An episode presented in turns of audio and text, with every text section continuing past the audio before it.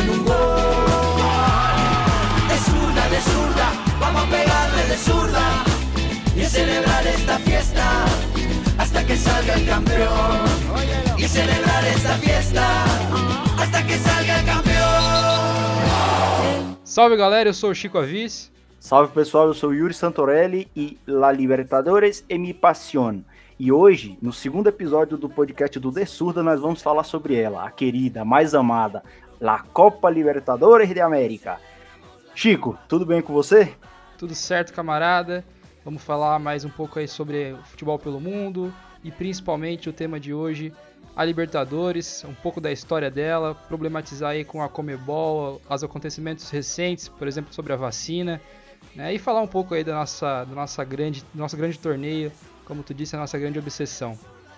Com certeza, e a gente ficou meio é, engessado na, na Europa no primeiro episódio, e aí agora a gente vai dar uma trazer um pouco para nossa quebrada latino-americana aqui.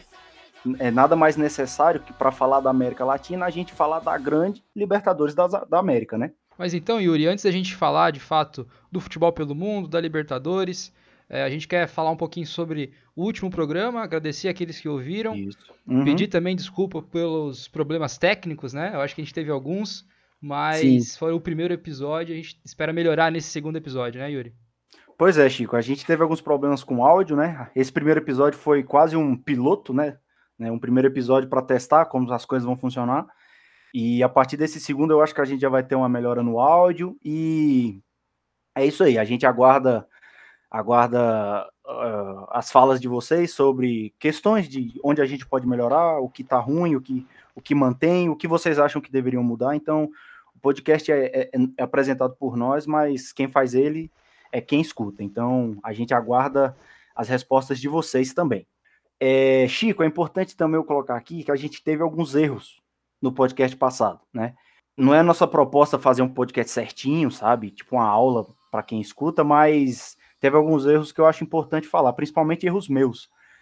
Uh, por exemplo, teve uma parte que eu falei sobre a camisa verde e amarela, né, do Manchester United. E no podcast passado eu falei que ela tinha sido feita em 2005 pelos Glazers para acalmar a torcida. É, aquela questão de memória afetiva sempre atrapalha a gente. Teve dois momentos dessa camisa verde e amarela. Né? Essa camisa verde e amarela, que é relembrando o, o, o time anterior antes de se chamar Manchester United, ela aconteceu mesmo em 92, né? Ela foi para comemorar os 90 anos da fundação do clube. Só que em 2005 a gente teve uma nova camisa verde e amarela, porém ela não foi usada para fins esportivos, ela era meramente comercial. E aí vem o problema, muito desse desses fins comerciais fizeram várias edições da camisa, então por isso que eu me perdi um pouco nessa questão da camisa verde e amarela, né? Então, esse é o primeiro ponto que eu queria esclarecer aqui. O segundo foi um erro sobre o Gatuso. Isso é até um pecado, que eu tenho medo do Gatuso vir me cobrar. Eu falei que o Gatuso treinou o Panathinaikos. O Gatuso sim foi treinador na Grécia, mas ele não treinou o Panathinaikos. Longe de treinar o Panathinaikos, ele treinou sim o Creta, né? Então, desfazendo esse erro aqui, por favor, Gatuso, me perdoe. E o terceiro ponto foi a questão da Liga Inglesa. Isso foi um erro na, na hora da pronúncia mesmo. É, a Liga Inglesa, nos anos 90, passou de 6,3 milhões para 44 milhões. Eu tinha falado que a Liga Inglesa tinha passado de 603 milhões para 44 milhões. Então, é esse erro aí. Não é 603, é 6,3. Beleza? Bom, é, no primeiro episódio a gente teve esses erros que a gente conseguiu encontrar. Se vocês tiverem é, se incomodado com mais alguma informação ou algo e vocês queiram é, trazer para a gente debater e a gente analisar, é, fiquem à vontade mandando e-mails nas nossas redes sociais. Quais são mesmo, Chico? The Surda Podcast, tanto no Instagram quanto no Twitter. Também tem o blog, né? O thesurdapodcast.wordpress.com. É, e esses são os nossos canais de comunicação. Espero também que sigam a gente, converse tanto para passar futuros temas e tudo mais, e também essas correções que o Yuri disse no início do programa. Podemos ir para o primeiro quadro, Yuri? Podemos sim, Chicão. Toca a bola. Então vamos para o futebol do mundo, onde a gente vai falar um pouquinho das ligas internacionais e também do nosso país. Toca a vinheta.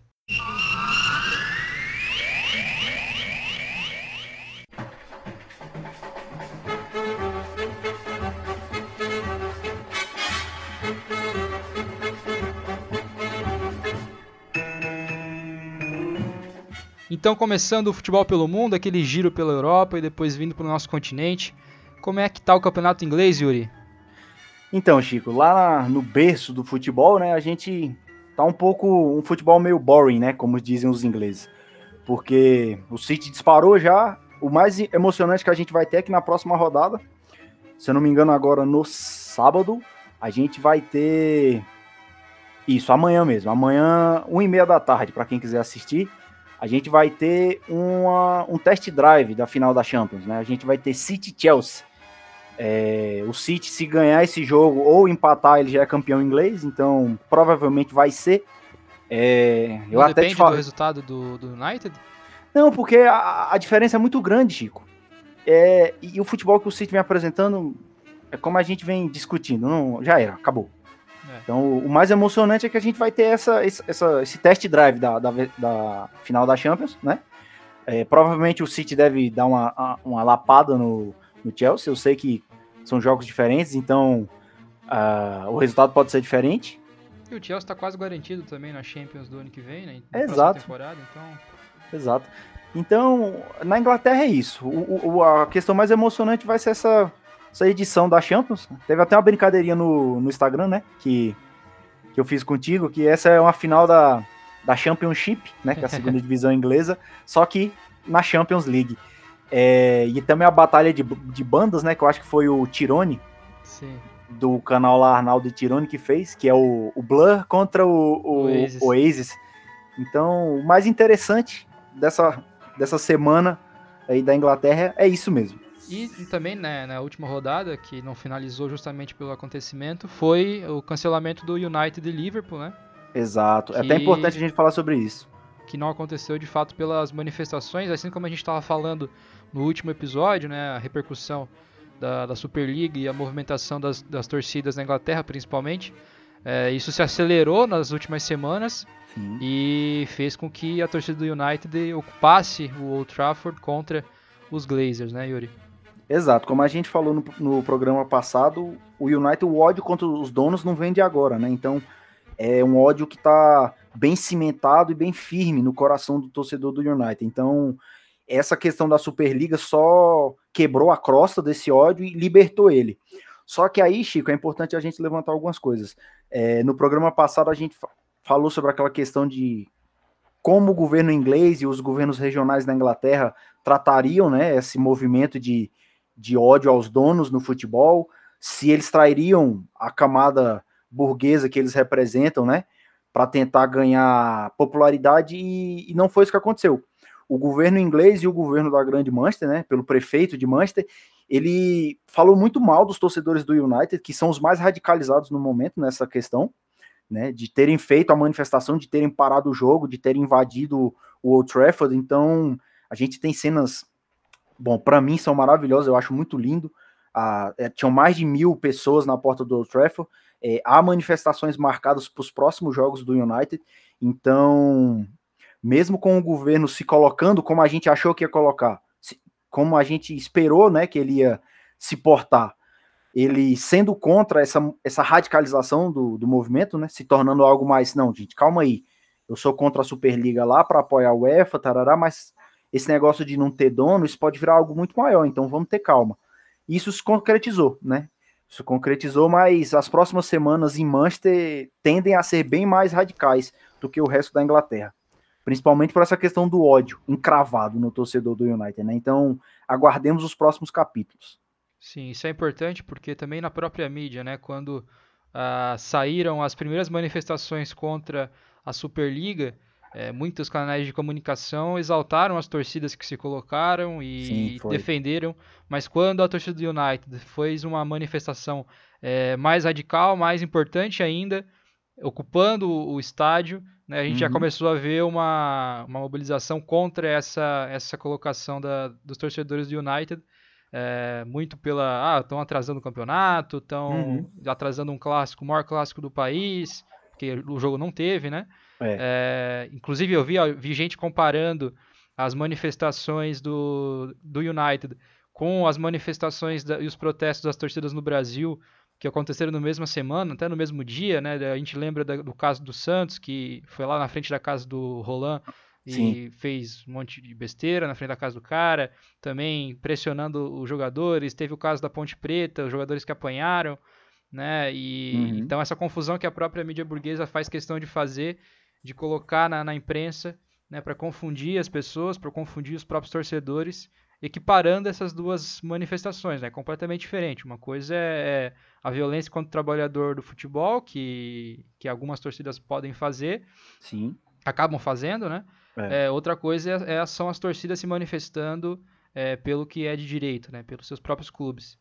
Então, Com certeza. é, não pode ser feita essa confusão. Sim. Mas, então, continuando o nosso quadro pelo giro pela Europa, campeonato italiano acabou também, né? basi- Basicamente. É, basicamente acabou. A Internacional é campeã depois de 10 temporadas, não me engano, 9 temporadas. 11 anos. Isso, 11 anos, 11 82 anos de pontos, fila. 25 vitórias, apenas duas derrotas no campeonato até o momento. É isso mesmo, Chico. É a Inter. Assim, a- quando a gente fala que acabou, acabou a briga pelo título, né? A Inter se consagrou campeã e a torcida é, fez uma festa linda em frente ao Duomo de Piazza del Duomo, né? Que é, a, é a praça, uma das praças centrais ali de Milão. Eu sei que tem toda essa questão do, do Covid, do distanciamento, mas a festa da torcida é tão bonita que a gente coloca um pouco dessas coisas de lado. Inclusive na Inglaterra, né? Também teve um. é, voltando ali rapidamente, mas com, com isso da, da imprensa falando contra a ocupação do estádio. Uhum. Falando também, ah, não, agora o distanciamento, né, é preciso ser feito, os torcedores Ah, estavam ali sim. aglomerando. É. Para se manifestar, daí, né, vale falar do distanciamento, vale falar de É, essa é, essa é a desculpa da vez, né? Por, por um bom tempo a gente vai ter essa desculpa. E em tudo que, que a classe trabalhadora for fazer, vai ter isso agora. Ah, mas o distanciamento. Ah, mas a saúde coletiva, né? Mas assim, voltando lá ao campeonato italiano, a torcida fez uma festa muito linda, né? 11 anos sem um título. Nós, torcedores do São Paulo, sabemos o quanto isso é difícil. Camarada, se o São Paulo ganhar um título esse ano, você acha que a gente não vai pra rua? Ah, eu vou para o Murumbi, de pé. Você é maluco. Eu vou a pé pro Morumbi. Mas então, é... só que, tipo, é, como eu havia falado, a briga pelo título acabou. Só que a briga pela Champions ainda tá bem acirrada. Por exemplo, se a gente olhar os, os, os- do segundo ao quinto colocado, a gente tem o Napoli com 67 pontos e a Atalanta, que é a segunda colocada, com 69. Então, a briga tá vivíssima para saber quem vai para a Champions, quem não vai, né? A Atalanta concretizando aquilo que eu falei no podcast passado, né? se consolidando como um time grande na Itália, e eu acho que ela vai ainda ganhar muita coisa, né? A Juventus se recuperando, teve até na mídia aí um, uma certa burburinho sobre uma suposta ida, uma suposta volta do Cristiano Ronaldo para o United, né? Então, aguardemos para ver o que, que isso vai dar. Eu não acredito, mas vamos ver. E o Milan, o seu querido Milan, seu Chico, decepcionando mais uma vez, né? Conseguiu tomar uma, uma sabonetada da Lazio, que, que é um absurdo, né? É. E fez 2 a 0 no Beneveto, mas é o Beneveto. Então, eu tô achando que o Milan vai ser o cavalo paraguaio da vez, né? Da vez é, tá sendo generoso, né? Faz uma década que, que é o cavalo paraguaio. É, eu não queria maltratar tanto assim a, a agremiação, mas tudo bem, é isso mesmo. Como nós, devotos de San Diego Maradona, nós torcemos que o Napoli consiga a classificação para Champions, né? Tirando a Juventus, obviamente. Se tudo der certo. Sobre o campeonato italiano, camarada, é isso. É isso, então. No Campeonato Espanhol tem uma rodada interessante nesse final de semana, Exato. porque vai muito ter. Atlético de Madrid e Barcelona e Real Madrid e Sevilha, os quatro times que estão lutando pelo título. O Sevilha perdeu o último jogo, então já distanciou um pouco, mas ainda assim está se consolidando ali entre os quatro para ir para Champions. E o que, que você acha aí? Quem que pode levar os campeonatos espanhol? Cara, pela consistência do futebol que vem apresentando, eu tô botando minhas fichas no, no Atlético de Madrid. É, o, o Barça vacilou na última rodada, né? Na penúltima, né? A última já ganhou, Na- mas na perdeu penúltima, em casa, né? né? Perdeu em casa. Pois é, que vacilo. Eu, eu simpatizo com o Barça, mesmo ele me fazendo muito triste por duas vezes na Champions.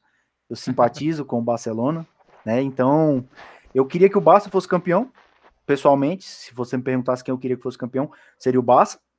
Mas eu, eu acredito mesmo é que o Atlético vai levar dessa vez e eu acho que até merece, sabe, para coroar o que o Simeone fez no Atlético durante todos esses anos. Não que apresente um, um, um futebol muito bonito e, e, espetaculoso, mas a consistência que ele apresenta dos, durante os anos, é, eu acho importante ele ser coroado com esse título aí do campeonato é, espanhol. E, inclusive, eu acho que as próximas duas rodadas vão definir o campeonato de vez. Eu acho que os resultados das duas próximas rodadas definem o campeonato. Até porque, como você falou, a gente tem dois confrontos diretos nessa rodada: Barcelona e Atlético de Madrid e Real Madrid e Sevilha. Né? Então, eu acho que as duas próximas rodadas no Campeonato Espanhol definem tudo. Outro campeonato europeu que eu queria citar rapidamente, porque eu acho que é, que é importante, é o Campeonato Português, é, pelo fato histórico né, do Sporting voltando uhum. a ser campeão e um campeão invicto, né? É, com oito pontos de vantagem para o Porto. Última rodada teve Porto e Benfica na luz, teve um empate de 1 a 1 e foi um, um jogo bem legal também de acompanhar, eu assisti uns pedaços. O campeonato português é fraco, mas os clássicos em si são bem interessantes de, de ver, né? Sim. Então aí a menção rosa ao, ao importante esporte que volta para a Champions League e volta como campeão. Acho que é o 19 título do Sporting, né? E é o terceiro, a terceira força do país. É legal também falar que acho que um dos últimos, não vou falar o último que eu não tenho certeza, tá? Se nessas outras ligas aí europeias teve isso. Um dos últimos times assim a ser campeão de uma liga nacional invicto, né? Foi aquele Arsenal de 2003, 2004, que tinha um time mais ou menos, né, Chico? Tinha um cara, um tal de Thierry Henry, aí tinha um tal de Bergkamp também que jogava pouca coisa. Quase nada, quase nada. Pirré. Quase nada. É, Vieira. É, fala Vieira que o o Trajano o Trajano vai na sua casa te pegar. Ah, tinha o Gilberto Silva também, né? Com o brasileiro. É, Gilberto Silva. Galaz era um baita time. Era um Lema é. no gol, né? Uhum. Não, era o Lema? Isso, era o Lema. O Lema, Isso. é. O Wenger treinando. E o Lema teve uma. Desculpa te cortar, mas o Lema teve uma, uma um problema aí, o, essa última semana, eu acho. Você ficou sabendo? Eu vi, eu vi a manchete. Né? Ele, agora ele é treinador, né? Eu não lembro o time que ele é treinador. Acho que é no, e aí no ele, Hamburgo, não é? No Hamburgo? Eu acho que é. Ele soltou uns comentários racistas lá, então, deplorável, né? Menos um ídolo, exatamente. E nas competições europeias, Yuri, como é que você viu? Você viu algum jogo da semifinal da Champions ou só acompanhou a vitória, a vitória continental? Então, eu vi a vitória continental, passei muita raiva no segundo jogo da vitória continental. Pra quem aí para os ouvintes, porque é Para quem não entende, a vitória continental é uma piadinha interna nossa aqui, né? E a vitória continental que a gente tá falando é foi o Roma, né? Manchester e Roma, né? Aí de volta. Mas eu acompanhei sim a semifinal. Foi um dos únicos jogos que eu acompanhei dessa Champions, né? Eu acompanhei lá o é o City PSG, o City avassalou, passou por cima, não tem nem o que falar. E o do Real e Chelsea eu não assisti, né? Eu foquei mais no City, secando o City, eu assumo aqui. Estava secando o City, mas não deu certo. É, com o Guardiola do outro lado é difícil qualquer qualquer secador ligado. Exatamente. Foi um massacre, né? O primeiro, o primeiro jogo foi mais equilibrado, mas o jogo da volta, o PSG até começou bem os primeiros 15 minutos, mas também tomou um gol rápido. É, mas o segundo tempo parecia que tinha um imã no gol do, do PSG. É. A pressão na saída de bola do, do, do, Manchester City é impressionante. E, obviamente, é o favorito para a final, que vai ser é, na Turquia, né? Uhum, Dia 29 de maio, meu aniversário. Vou ter um presente legal aí para ver. Espero que tenha um jogo de São Paulo também. e vai ter essa final, uma final inglesa. É, mais o Chelsea, uma mais uma. O Chelsea passou com tranquilidade, eu posso dizer, com, contra o Real Madrid também. Irreconhecível o time do Zidane. Um elenco mal formado, um elenco fraco, é, também muito mal colocado em campo, com três zagueiros e colocando o Vinícius Júnior aí no segundo tempo de ala direita, horrível, não conseguiu fazer uma jogada. E Real Madrid passou é, muitas dificuldades. O, o, Chelsea colocou três bolas na trave no, no, no segundo jogo belíssimo time. Me lembrou, Yuri, os times do Murici. Uhum. Porque é um, é um time com três zagueiros que parece ser muito defensivo, mas que tem uma, uma velocidade muito interessante, que chega fácil no gol adversário. Bom também em bola parada, os três zagueiros muito sólidos. E esperamos que eu também, também que essa que essa descrição seja o time do Crespo, né? Mas nos próximos meses. Mas três Chelsea... zagueiros fazendo escola, né? É. É, a gente tava até brincando, né? O Chelsea tava, tá treinando já pra pegar o São Paulo no Mundial. já estamos zicando o São Paulo, mas. Nossa, não gosto nem de pensar. Só de imaginar de pegar o City no Mundial, eu acho que eu já, já fico sem dormir. Ah, de qualquer jeito, né? Qualquer um dos dois que, que ganharem o, o Champions e se pegarem o São Paulo no Mundial, a gente já sabe qual que é o maior em campo, né? O único tri da América, o... o único tri do O maior mundo. em campo é o Reinaldo. o Reinaldo vai meter gol de pênalti no, no Ederson no final do Nossa. Mundial. O que o Reinaldo bate bem pênalti, eu não duvido não, viu? É, isso aí. Mas a, a final da, da, Champions vai ser essa, a final da Liga Europa vai ser United e Roma e, e Vila Real, né? Vila United Real. e Vila Real. E United que deitou em cima da Roma, foi primeiro jogo, vamos deixar claro aqui, o primeiro jogo me lembrou muito aqueles placares elásticos que o United fazia na década passada. 8 a 2 no, no Arsenal, foi 7 a 2 ou foi 7 a 1 eu não, eu não lembro agora, contra essa mesma Roma, então a Roma gosta de apanhar do United, né? Dessa vez foi um sonoro 6 a 2 No primeiro jogo, o United entrou meio mole, assim, no começo do jogo, mas depois pegou no tranco e, e foi saindo um gol atrás do outro. É, no segundo jogo já a Roma foi para cima, né? Como a gente esperava que ia acontecer.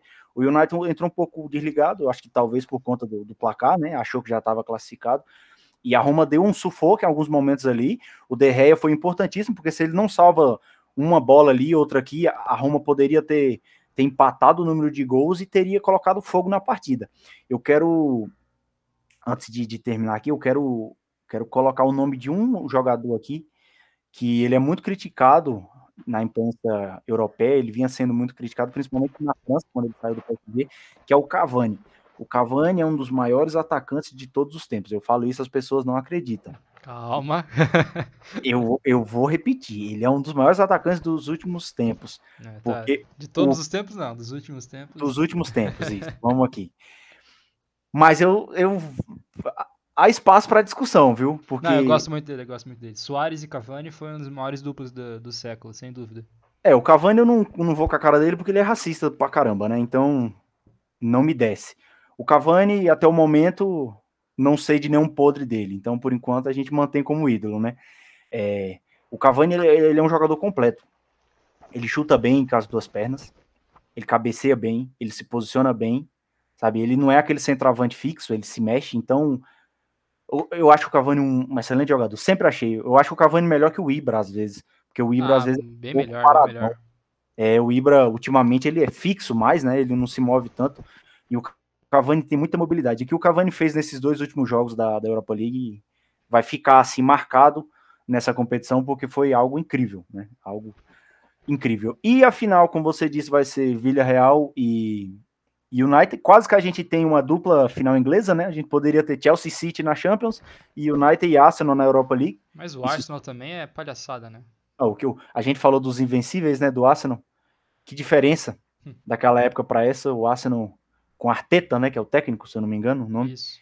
Ele tem umas escolhas muito ruins, não que o Solskjaer seja o técnico perfeito, eu tenho várias ressalvas sobre ele, mas o Arteta eu acho que não fica para a próxima temporada porque o Arsenal tem um time até bom, mas não consegue render nada. Então, ficamos assim. Próximo programa a gente a gente traz mais sobre essa, essa questão da final e mais sobre as competições europeias.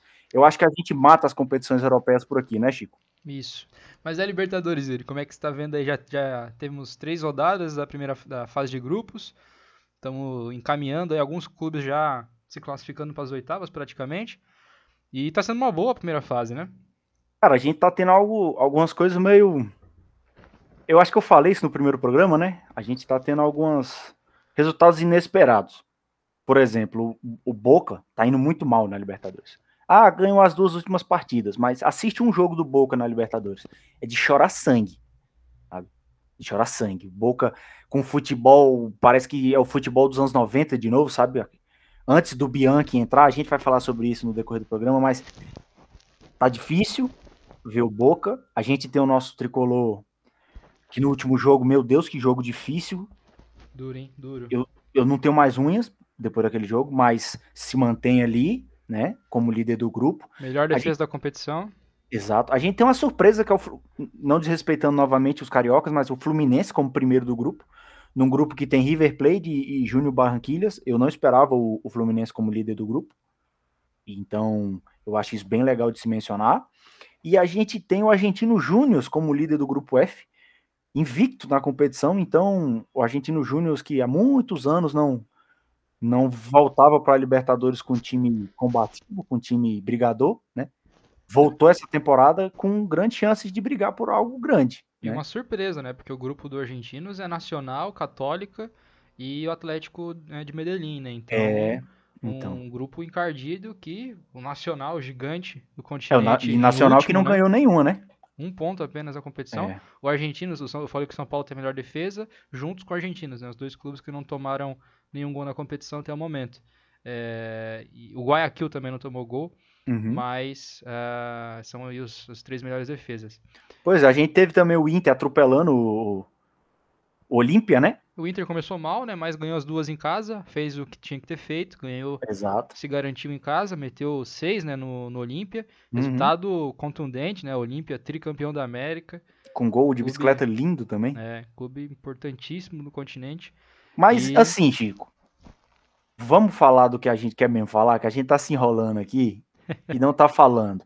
Vamos falar de São Paulo e Racing. O que, que você achou do jogo, Chico? Primeiro, né? Acho que a primeira impressão de quem vê esse jogo é a certeza que todo clube brasileiro contra o argentino na Argentina é prejudicado.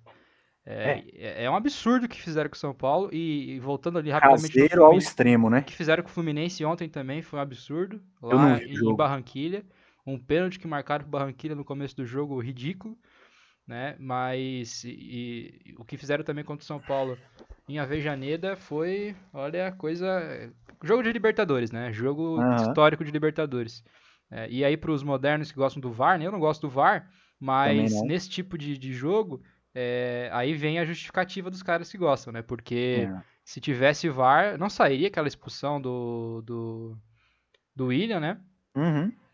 E também várias faltinhas, juiz amarrando. Ah, mas sinceramente, Chico, eu nem sei, porque a gente já teve erros com é, o VAR é. contra o São Paulo que a gente fica de boca aberta assim sem entender como é que como é que passou. Então, com VAR, sem VAR, na verdade eu acho que faria ser caseiro de qualquer jeito, né? É. E mas foi um empate glorioso, aquele aquele tipo de resultado que sai um, um ônibus das costas quando o juiz termina. O Volpe salvou no finalzinho, última defesa importantíssima. Nunca Fazia meses que eu, que eu não gritava o nome do Volpe para apoiar e para agradecer. porque eu tenho uma cisma contra o Volpe. E, mas o time fez um jogo muito, muito correto, muito seguro, principalmente com, com Arboleda e Miranda. Miranda absurdo, né? O que dono partida, do jogo.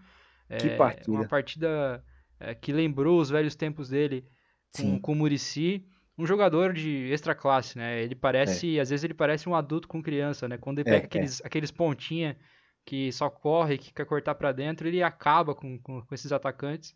Não, e usando aquela usando aquela frase que todo mundo usa no futebol, ele conhece os atalhos, né? Tipo, é. você tá olhando e o Miranda tá para trás, daqui a pouco o Miranda passou do cara e tá tomando a bola. E você fala, ué, mas por onde que ele passou? Sim, e ele, ele parece que tá lento, né? Ele tem um arranque é é, mais, mais demorado, mais ele chega no, no, atacante e consegue dar o bote. Uhum. Um grande jogo do Miranda, um grande jogo da defesa. O Léo Pelé entrou muito bem também. É, acho que o Bruno Alves, ele é um, é um bom zagueiro da sobra ali, mas para fazer o lado esquerdo, o lado esquerdo da defesa, eu ainda prefiro o Léo Pelé. Imagino é. que o Crespo vá voltar com o Léo Pelé nos próximos jogos grandes. Mas a gente tem duas, dois problemas né, na, na, nesse último jogo, que foram as contusões do Luciano e do Daniel Alves. Também hoje foi notificada a contusão do Éder, então o São Paulo está praticamente sem atacante.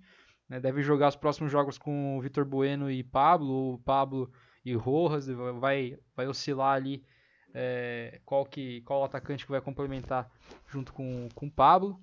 Então a gente vai ter dificuldades nas próximas rodadas. Esse que é o mês mais importante do, do semestre, né? Vai ter os, a reta final do Paulista, reta final da fase de grupos e São Paulo sem é, três jogadores fundamentais do time.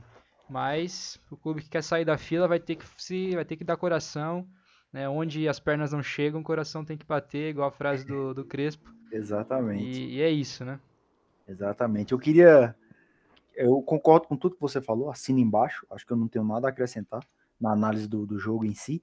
eu quero destacar duas coisas que eu até comentei com vocês no nosso grupo lá, com você e com outros camaradas nossos. Que contratação maravilhosa é o Lugano como comentarista da Libertadores. O SPN foi em cheio, hein? É, cara, o, o, o, jogador pode dar um tiro no outro dentro de campo. Ele vai falar, não, mas isso aí, isso não pode ser falta.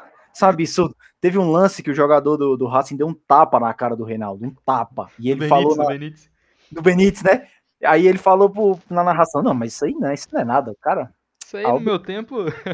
isso aí, isso aí não é nada. Eu acho, eu acho maravilhoso, porque a gente lembra do Lugano jogando Libertadores, né? E a gente não esperava nada diferente, né? É. Resumiu o Lugano na Libertadores é aquele jogo contra o River, o, o louco Lugano. Então. Entrada é no Salas. É. Galhardo e, Salas do outro lado, ele arrebentando os dois. Não, o Lugano é monstro, monstro. É, outra coisa que eu queria colocar aqui é que o, quem foi que foi o comentarista? Quem foi o comentarista de arbitragem do jogo? É, o Você Simon, sabe? né? Simon. Eu queria perguntar pro Simon se ele estava assistindo outro jogo. Só pode. Porque ele, ele fez uns comentários que eu, que eu fiquei de boca aberta. Tipo, que ele falou que ah, foi com o biquinho da chuteira. O cara deu uma joelhada no, no outro. Mais caseiro que o, que o próprio juiz. É, eu fiquei. Corporativista, né? O bicho ele defende a arbitragem, ah. não, não importa como. Demais. Eu acho engraçado outra coisa também, que o Lugano ele racha a arbitragem sempre, né? É. E aí o Simon ficava todo sem graça de não não querer bater de frente com o Lugano, porque a gente entende, né? Não querer bater de frente com o Lugano. mas ele ficava ali, não, Lugano, não é bem assim, não é bem assim. E outra coisa que a gente percebe é como o Lugano entende de, de Libertadores, né? Ele falou que, ó, depois dessa expulsão do William, o juiz não vai expulsar nada, pode fazer o que quiser. Aí o Igor, o Igor Vinícius, né? É. Deu um carrinho no jogador do Racing lá, que era para vermelho, porque ele já tinha amarelo, e o juiz nem olhou. Então, vê como o Lugano respira Libertadores, né? Não, e outra coisa dessas transmissões, é, e, e, a participação do Lugano, como ela é importante, em diversos momentos ali, é, tanto o repórter e os demais membros da, da, transmissão falando que ah, o São Paulo é favorito, o São Paulo tem que ganhar do Racing a Vejaneda, é, uhum. é, meio que desmerecendo do Racing, e o Lugano é, é muito bravo com, com tudo, com todas essas Sim. falas, porque primeiro que é um desrespeito com o campeão da América, que é o Racing, certeza, um dos maiores clubes da Argentina, e um desconhecimento né, do, do futebol sul-americano. É. Então é. é. importante ter uma figura dessa nas transmissões para até para tor as torcidas brasileiras não, não ficarem com, com, se achando os principais clubes e desmerecendo os demais do campeonato. Sim, esse é um problema da nossa mídia, né, Chico? É a nossa mídia esportiva ela trata a Libertadores de uma maneira um pouco peculiar, né? A gente vai e tratar aí... um pouco mais disso no Exato, isso é um sentimento que, que a gente vai tratar depois, que a gente vai entender um pouco por que, que, que é assim. Exato. Então, é, só passando pelos outros grupos rapidamente, o Palmeiras se classificando já, está invicto também, ganhou os é. três jogos, é, pegou um grupo complicado, só que teve as as benesses do, do Covid, né, para o Palmeiras, mais uma vez ajudando aí, o ano passado, na temporada passada também teve clubes afetados e o Palmeiras é, jogou mesmo assim, a Comebol impõe os jogos, mesmo com é. o clube pode ter 10 jogadores com Covid, eu acho que o, o Defesa e Justiça estava com, com essa situação e impõe o jogo, uhum. né, inclusive foi Sim. por isso que eles aumentaram o, o número de inscrições, daí coloca... É 30 meninos da base para jogar, porque se os 11 titulares pegarem Covid, o jogo acontece. E o Palmeiras então vai se classificando, o Inter também líder do seu grupo, junto com o time boliviano, o Always sempre, sempre prontos. Sempre prontos.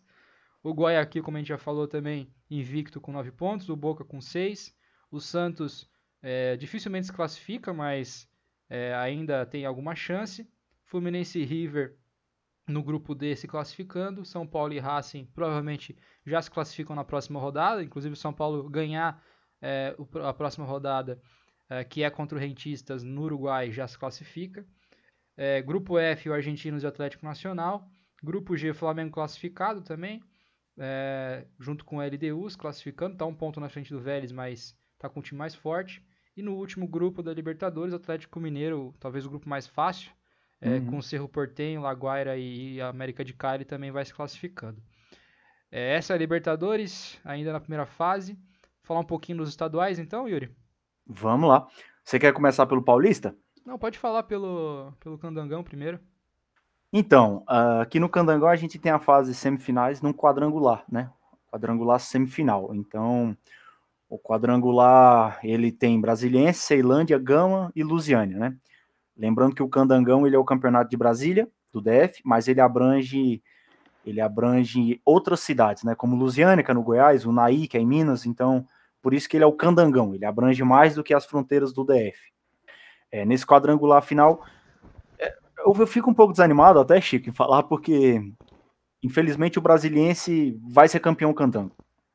Tá? Só se um milagre acontecer para o brasiliense não ser campeão candango. O brasiliense é o time com mais dinheiro na, no DF, né? muito por conta de ser a lavanderia do, do Luiz Estevam, né? dono de meios aí de comunicação e, e, e envolvido em, em, vários esquemas de corrupção aí quando estava como senador, deputado distrital, né? Então o brasiliense tem muito dinheiro, inclusive ele é o time mais rico da Série D ou SC que está agora, eu não, não tenho certeza, porque eu não acompanho o brasiliense. É, e fica, fica meio desigual, porque olha, se a gente colocar o quadrangular aqui, o brasiliense está com 12 pontos, o segundo é o Ceilândia com 7. Sabe? O brasiliense está invicto há não sei quantas rodadas, então é, fez 5 a 0 no Lusiânia na última rodada. Então é meio. Quem torce pro Gama fica meio desanimado, porque o Gama está com série uma série de, de, de problemas financeiros, está praticamente falindo, meu querido Gama? Não tem dinheiro para pagar salário, é, tá aí lutando para ações de torcedores para ver se se mantém, né? É, Gama que está disputando a Série D, então vamos ver o que vai acontecer. Mas por enquanto a classificação está assim: Brasiliense em primeiro Ceilândia em segundo. A gente tem o Gama em terceiro e o Lusiana em último. Né? O Gama perdeu a última partida para o Ceilândia. É, as próximas rodadas a gente tem Gama e Lusiânia e depois Gama e Brasiliense. E do outro lado a gente tem Brasiliense e Ceilândia e Lusiânia e Ceilândia. Então, a gente, nas próximas aí, no dia 12 é o último jogo da, desse quadrangular, a gente já no próximo programa traz um pouco sobre como foi a final do Candangão e, e se o milagre aconteceu ou não. Isso aí. Tu acompanha os jogos pelo YouTube, né? Isso, o, tem, existe o, o canal da, da Federação do DF, e aí a Federação do DF transmite os jogos do campeonato. Já o brasiliense, né, o riquinho da competição, tem seu, seu próprio canal de transmissão, como o Luiz Estevam é dono do Metrópolis, né, que é um jornal aqui da, da capital, é, o Metrópolis proporciona a transmissão dos jogos do Brasiliense, então o Brasiliense tem seus jogos transmitidos por uma mídia independente. Isso aí, então no próximo, próximo programa a gente já vai ver quem vai ser o campeão de Brasília. É, o Campeonato Paulista está na última rodada. A gente tem, eu acho que o fato mais interessante do campeonato agora é o possível rebaixamento do Santos, uma coisa impressionante, né? O Santos é, não se acertou com o técnico argentino e agora, acabei de, de ver a notificação aqui que o Fernando Diniz agora foi oficialmente anunciado pelo Clube da Baixada. Coitado. E, então a gente vai ter aí o dinizismo na, no Santos em breve. Vamos Coitado. ver se, se já como time da Série B do Paulistão ou brigando aí pela, pela classificação na Libertadores, né? A gente sabe que o futebol é essa montanha russa e em duas semanas pode mudar tudo. Então vamos ver como é que vai acontecer os próximos passos do Santos mas é, o São Paulo enfrenta o Mirassol agora nesse domingo. É, já está classificado, assim como o Corinthians. O Palmeiras ganhou ontem no clássico, então também pode se classificar. Ainda depende do resultado do próprio Corinthians, o que pode ser complicado para o Palmeiras. já Corinthians... tem definição do. Inclusive já tem definição da fase da, da próxima fase, né? Sim, sim, já tem. É Corinthians e Inter de Limeira, né? Vamos pegar na, nas, nas quartas. São Paulo e Ferroviária. E. Mirassol e Guarani. Mirassol e Guarani. O, o, o, a Ponte não tem mais chance, né? Ganhou não. o Derby Campineiro, ganhou do Guarani, mas não consegue mais classificar. É. Mirassol e Guarani. E o, o adversário do Bragantino, né? Então fica entre Novo Horizontino e Palmeiras, vai depender é, dessa última rodada. Novo Horizontino com 19 pontos, Palmeiras com 18. Se o Corinthians entregar o jogo, que não é nem nenhuma surpresa. Se se. o se que é complicado. Será? Né? Não sei. Talvez. O, o, ano passado o Diniz podia ter eliminado o Corinthians e ganhou do Guarani. Ah, mas o São Paulo. O São Paulo não gosta de fazer isso, né? Teve o grafite também que. É. Podia ter Na... rebaixado o Corinthians. É, também. o São Paulo não adianta. O São Paulo é. O, o negócio do São Paulo é ganhar. Não adianta. Ele saudade não... disso, hein, Yuri? É, não, mas tamo, calma. Não vai dar uma de independente também, calma. É, porra, independente. Calma, vamos ter calma, vamos ter calma. Independente fez, fez besteira aí no jogo contra é. o Corinthians. Os três últimos jogos me preocupam um pouco, porque a gente caiu o nível do futebol. Mas é começo do, do ano ainda, calma, vamos ter calma nós. É, isso aí. Tranquilidade. Não, é, mas só sobre essa questão do independente, é, os caras queriam que jogasse com os titulares, hein? O Daniel não jogou contra o Corinthians e se machucou. O Luciano jogou contra o Corinthians e se machucou. Se colocasse os titulares no clássico, olha, ia ficar sem metade do time pro resto do, do mês, que é o mês mais importante do semestre, né? Então, é, não dá pra, pra jogar a cada dois dias como está sendo feito no Brasil. É um crime é, isso, fisiologicamente, o clássico não, jogadores. Clássico não valia nada, vamos não. ser sinceros aqui. Ah, tabu, ah, clássico, ah, torcida, não, não beleza eu, eu e você, mais que ninguém, a gente tem essa coisa com o Corinthians também, mas entre o título, depois de anos sem ganhar nada, e ganhar do Corinthians, amigo, goleiro e Corinthians, eu quero ser campeão. É. é isso. Essa é a minha opinião. Eu quero né? ganhar na final deles, é isso que importa, Aí é no meio do, do, campeonato. Aí é lindo. E ganhar no Morumbi e empatar lá também, dane-se. É. ser campeão. Eu quero que Itaquera, né? E... Não vou terminar. Eu quero que eles passem Itaquera pro, pro BNDES. Por favor.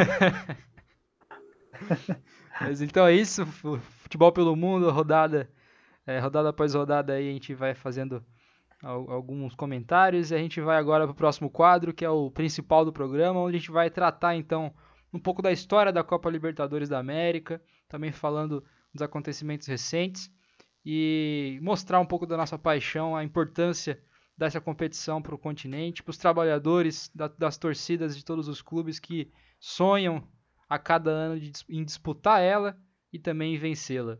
É isso aí, Chicão. É, sobe a música, editor, e que venga a Copa.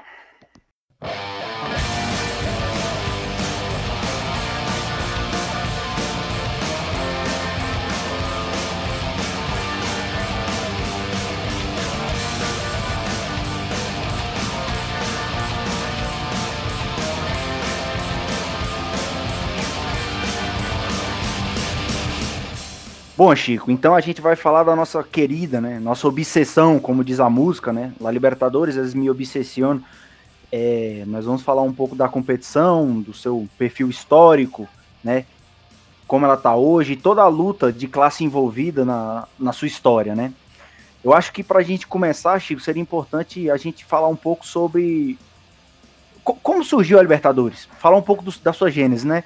quem são esses tal desses Libertadores de América, né? Quem são eles? Pois então, Yuri, eu acho que primeiro, para a gente entender a formação da Libertadores, a importância simbólica dela também, é, ela surge primeiro, né, dessa da competição ainda de seleções, né, que era o torneio sul-americano, que se iniciou em 1916, né? Isso foi que uhum. desse o primeiro passo para que tanto a, a, as federações de cada país e a própria Comebol a imprensa em si, o público queira também um, uma competição continental e depois de décadas uh, isso vai, vai ser colocado para os clubes, né? A primeira reunião de clubes, a primeira iniciativa uh, de campeões de cada país vai acontecer em 48, né? Então ali teve a participação do Vasco, a participação do River Plate, do Nacional do Uruguai, do Deportivo Municipal do Peru, do Colo-Colo do, do, do Chile, do Litoral da Bolívia e do Emelec do Equador e que participaram, né, formaram esse sul-americano, é, onde o Vasco saiu campeão, o time do Barbosa, né, um time histórico também para a história do futebol brasileiro. Falando é, sobre o River um pouco, Chico, eu acho que é, já que você falou aí do Barbosa, é, o River nessa competição tinha o lendário, né? Ele era comandado em campo pelo lendário de Stefano, né? E também pelo Labrunha, que é um dos maiores artilheiros da, do campeonato é, argentino e formavam um, um, time avassalador do River Plate naquele ano. Então é legal mostrar que o, o, o tão mítico na Europa de Stefano também é, teve seus passos aqui na América do Sul, né? Exato. E, e é, just, é, justamente essa, essa luta entre Europa e, e, América do Sul que vai fazer com que a Comebol e os clubes é, queiram então disputar um, um torneio continental aí de maneira mais é, estruturada, de maneira mais pensada, inclusive para enfrentar os campeões europeus, né? Porque a uhum. gente tem que pensar que é, aconteceu então esse, esse, esse, torneio em 48, né? Mas a, a, Libertadores em si ela começa apenas em 1960, né? É, uhum. É, isso porque em 1958 o, a Comebol ela era dirigida por um brasileiro, né? Foi o único presidente da Comebol brasileiro, dois anos apenas. Né? O Brasil é o, é o país que teve o presidente com, com, menos tempo, menos tempo de cargo na, na Comebol, foi o José Ramos de Freitas.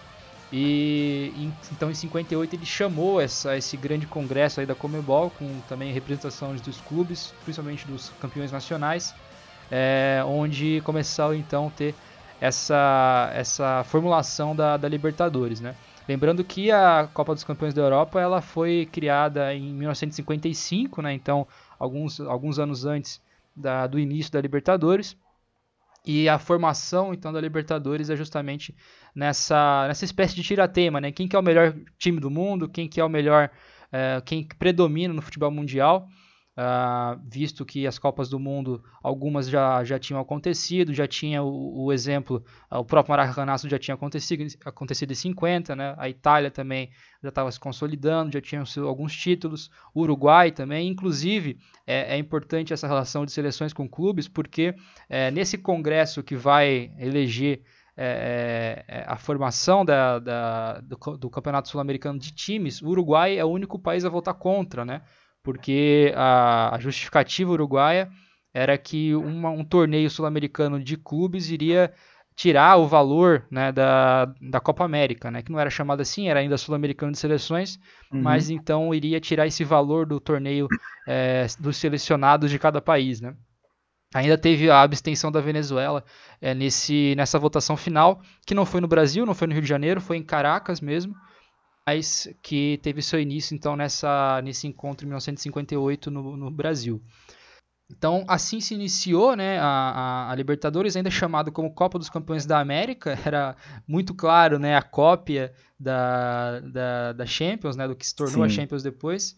Uhum. era uma espécie de, de emulação sudaca, né, os, próprios, os próprios dirigentes é, dos clubes da, da Comebol falavam isso mas que ela vai tomar então o corpo de Libertadores, inclusive o nome de Libertadores, ainda no final de 59, né, quando vai ser decidido em homenagem né, aos, aos Libertadores do continente sul-americano, ali principalmente tentando construir né, essa identidade regional, o que a gente pode, agora em, em perspectiva histórica, né, a gente vê como também serviu para que essa elite da bola, esses, esses burgueses da bola, né, da Comebol, quisessem também se ver, né, ver o, como se fosse um espelho daqueles libertadores do século XIX, que eram é, de fato burgueses ali, que uhum. consegui, conseguiram realizar a independência, as independências na América, e queriam então representar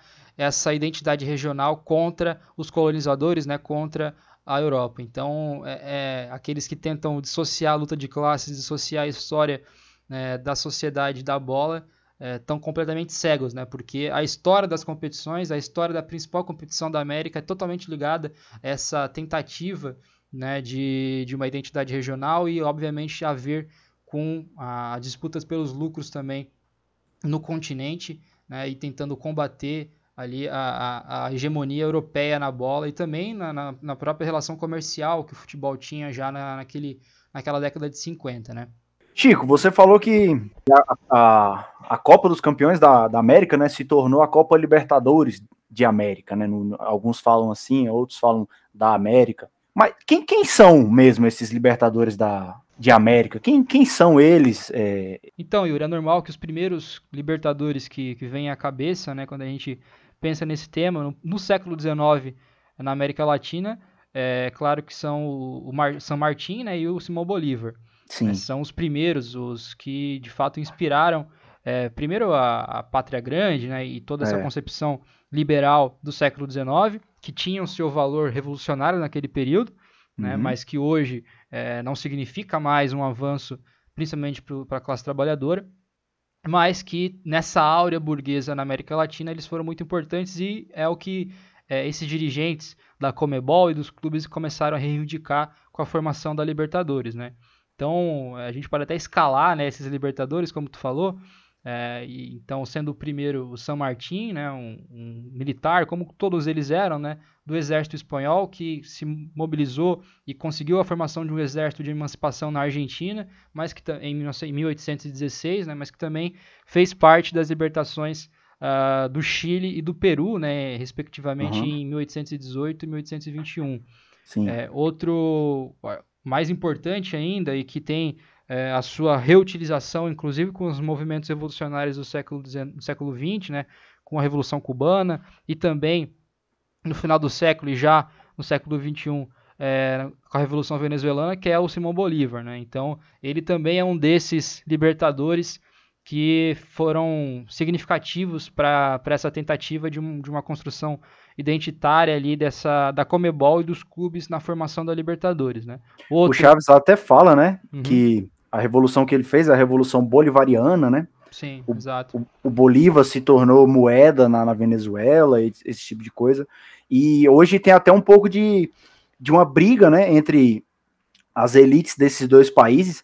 É uma briga de, de é um pouco besta até essa briga, mas de quem é Simão Bolívar, né? Simão Bolívar é, é venezuelano, Simão Bolívar é boliviano, é colombiano, ali naquela aquela região ali da, do Pacífico, né, mais pro, pro norte da América do Sul, a gente tem um pouco dessa briga de, de, de, de para que lado vai Simão Bolívar, né? Então, até hoje ele é muito forte, principalmente naquela região ali onde ele se fez presente, né? Exato, até porque ele foi o, principal militar que fez essa unidade para os processos de independência, não só da Venezuela, mas da Colômbia, do Peru, do Equador, da Bolívia. Uhum. Então, era inclusive a intenção dele não apenas da formação de um Estado único ali, uh, é, congregando todos esses territórios, mas também a formação da, da Pátria Grande, né, que era o, o, grande norte dele.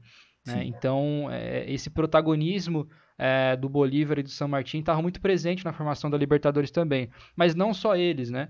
É, inclusive porque era preciso que todos os países que congregassem ali a Comebol fossem representados por um libertador, né? Então também se uhum. começou a se reivindicar os demais é, dirigentes políticos e militares dos processos independentistas, né? Então a gente pode falar é, do Bernardo Rings, né? Que inclusive é nome de clube é, no Chile, né? O Artigas no Uruguai, também o venezuelano Sucre, né? O Antônio José Sucre uhum. e alguns outros militares que fizeram parte desse processo, né? É, ainda ali na formação da Libertadores, é, o representante brasileiro teria sido, e daí, obviamente, que, que é algo patético, né? Mas é, para mostrar a, o quão atrasada é a burguesia brasileira, até mais do que as, as burguesias é, latino-americanas em geral, porque o representante libertador do Brasil teria sido o Pedro I, né? O libertador que... peronomútil, né? Exato. O que, inclusive, a gente pode até ser mais mais radical na, na compreensão aqui na análise histórica, tanto da formação da Libertadores quanto também na formação histórica do país, né? É, o, a, o, Brasil, a independência do Brasil é a menos revolucionária, né? É. Melhor dizendo, é a que não teve nenhum processo revolucionário é, de fato feito pelo Estado, né? ou feito por uma classe que teria se apropriado do poder no Estado. Né? Existiam, uhum. obviamente, diversas mobilizações, diversas revoltas, revoluções também é, republicanas no Brasil durante o século XIX, muito Sim. importantes, mas é, enquanto o processo que trouxe de fato a independência, ela foi guiada né, pela monarquia, né, com os tratados, inclusive o Tratado do Rio de Janeiro e uhum. os demais acordos feitos entre Brasil e Portugal, né? Então, é, esse, mas ainda assim esse representante que é colocado, que foi colocado pela Comebol na Libertadores teria sido Pedro I. E, e aqui eu posso estar até sendo dando uma, uma viajada interessante, mas coisas comuns entre os historiadores é, de, de pegar de, de, a gente tentar ver essa até a primeira ligação dos brasileiros com a Libertadores, que ela não foi tão tão forte como os demais clubes latino-americanos, né? O, o, Brasil, primeiro que ele não tinha um campeonato nacional, né? Então a escolha do a escolha dos clubes era até um pouco mais truncada. Teve algumas edições, salvo engano, cinco edições que o Santos do Pelé se negou a jogar Libertadores, né? Pela violência, era justificativa, né? É uma justificativa era. besta, mas, é, mas era a justificativa utilizada né, pelos clubes brasileiros de não é, jogar a Libertadores mas a gente pode pensar nesse sentido, né, de que é, o único país que não teve uma revolução independentista, né, não se sentiu representado, os clubes não se sentiram representados para fazer parte dessa competição que tinha desde seu início esse esse clamor, né, por uma identidade latino-americana. E o brasileiro, em geral, não se identifica muito, né, como um latino-americano. Com é, certeza. Principalmente a burguesia brasileira, né, que a elite brasileira é, se identifica com com ela mesma. Estados Unidos e com ela mesma do que é. com, com a América Latina, né? Então isso uhum. também teve sua repercussão no futebol. Então é, esses são alguns elementos aí da formação da Libertadores e que, e que também podem ser é, colocados outros, outros nomes, né? Outros personagens aí do, do processo de independência. Também o, o paraguaio Fugêncio Iegros, o venezuelano Francisco de Miranda, o, o mais famoso e, e, talvez até o mais revolucionário de fato deles, é o Tupac Amaru, né, o peruano. Tem uma curiosidade sobre o Tupac Amaru. Vale. Vou até levantar um quadro nesse programa aqui que é curiosidades desnecessárias. que o Tupac Amaru, o nome Tupac, quem gostar de rap conhece o rapper, né, Tupac. E os pais deles é, colocaram o nome do filho em homenagem ao revolucionário Tupac Amaru. Então, essa é a curiosidade desnecessária do dia. para quem gosta de rap, aí já tem uma. Exatamente. Uma para jogar na, na roda do bar. É, aí, ó.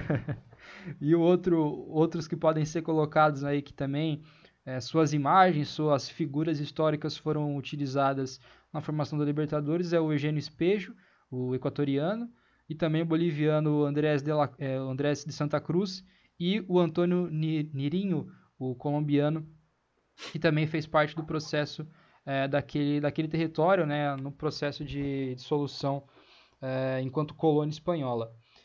É, essas biografias, essas ideologias é, que têm as suas variantes em cada local, né, mas todas elas de, um, de uma família liberal, né, de, um, de uma aspiração é, dessas elites é, latino-americanas do liberalismo em si, tentando emular uhum. o desenvolvimento capitalista, assim como na, na Inglaterra e na Alemanha, é, na América do Sul, que obviamente uhum. não deu uhum. certo, né, porque faz parte da periferia do sistema, mas que tiveram então esses, esses personagens como o, os nomes né, que constituíram essa identidade latino-americana no século XIX, que foram reutilizados é, nos anos 50, nos anos 60, pela Comebol e pelos clubes para confrontar o, o, colonizador europeu. Né? Essa era a tentativa é, da elite da bola naquele período.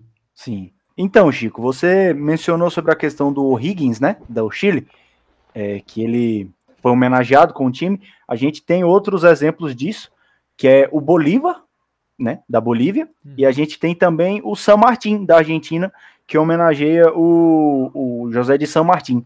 Então, para além de, de ser um dos desse seleto grupo aí dos Libertadores da América, é, eles são muito presentes também na no imaginário e na cultura ali popular, né? Até na, na fundação de clubes de bairro. Sim, exato. É, isso faz, faz parte, inclusive, é, não só naquele momento né, da formação da Libertadores, mas até a gente estava falando da imprensa, né, de como, por exemplo, a imprensa brasileira se coloca perante a Libertadores, mas também o papel da imprensa nos demais países do continente, é, que reiteram esse, esse caráter bélico da Libertadores, né?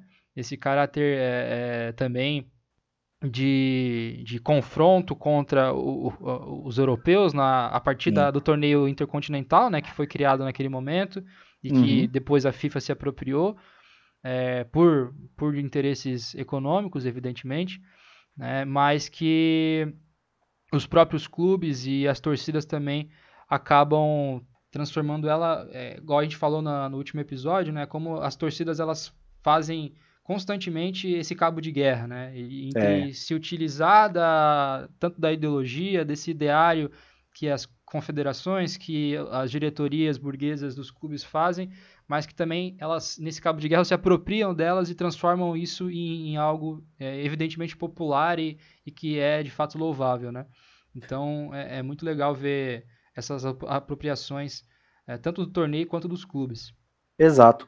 É, Chico, outra coisa também que eu acho que é importante a gente colocar aqui é como algo que contribuiu para a fama, né, para a grande disseminação da Libertadores, principalmente na América Hispânica. Essa questão que você já falou, mencionou um pouco ali na, na fala sobre os Libertadores, de que existe um sentimento maior de, de, de anti-estrangeirismo nessa, inventando aqui essa palavra, nesses países né, da, da América Espanhola. Eu acho que países como, principalmente Argentina, Uruguai, é, Paraguai, a próprio Peru, Bolívia, o Chile um pouco, mas eu acho que nem tanto como esses outros que eu mencionei, existe esse sentimento, né, de, de nós somos acima de tudo e latino-americanos, né, sul-americanos e, e ódio à, à, Europa, ódio aos Yankees, então eu acho que isso é um dos pontos que a gente pode levantar aqui de como, como a Libertadores, né, um torneio nosso, um torneio que exalta a América do Sul, é, é tão importante para esses países, né? Essa áurea de, de é, a glória eterna nossa, né? O, o, torneio nosso. Sim, isso isso tem cada, cada vez mais, a cada ano, talvez isso, isso se aprofunda é, pela influência, inclusive, dos clubes europeus né, no nosso continente. Uhum pelo crescimento da, da Champions League, pela importância que esse torneio vem, vem tendo é, pelos meios midiáticos, né, pelas novas gerações passando a torcer por esses clubes. Opa! Né? Então, é, o, e aqui não, não reside nenhum, nenhum quesito de tá certo ou tá errado, né, mas é um fato, uhum. é um uhum. fato de que isso acontece. É. Então, é, a, a, própria, a própria mídia, aquelas empresas que transmitem a Libertadores, a Comebol, todos os meios de comunicação que têm interesses na Libertadores, elas exaltam isso, né? E aí é. a gente vê essa, esse espírito de Libertadores, essa, é, essa, essa, esse ideário que se constrói em, em volta da, da competição, né? Eu acho também, Chico, que tem aquela ideia, né, do do ódio ao futebol moderno. A Libertadores, e aí mais para frente eu vou falar sobre isso, até 2018, que eu acho que é quando a Libertadores, como a gente conhecia e cresceu vendo, ela acaba e aí tem início um outro tipo de Libertadores, a gente pode falar isso mais para frente, Sim. né?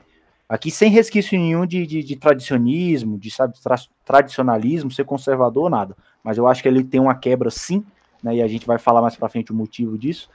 É, essa Libertadores antiga era, é a liberta, era a competição do mundo que mantinha essa questão do, do futebol raiz, né? A torcida cantando o jogo inteiro e se pendurando na grade, a arquibancada é, naquele jeito de cimento antigo, né? Não Estádios séptica, né? antigos, né? exato.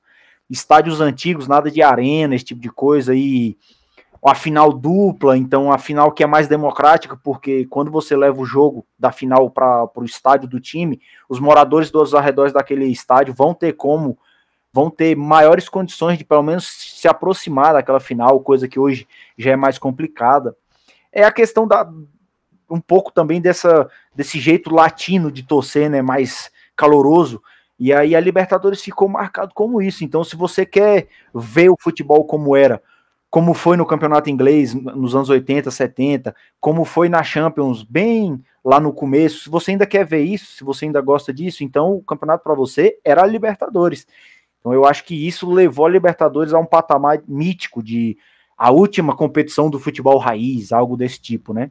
E aqui eu acho legal, se você me permitir, eu quero falar sobre o manifesto da Libertadores, um textinho que foi solto ali em 2019, que traz um pouco disso. Claro, é... toca a bala. Então, Chico, o texto ele diz assim: a Libertadores não é um campeonato, a Libertadores é um estado de espírito. Quem conhece o espírito de Libertadores sabe, né? Sabe como é. Quando ele quando esse espírito está em campo, o futebol é outro jogo, ele torna algo totalmente diferente, né? Não existe bola perdida, a torcida não vai se calar nunca, né?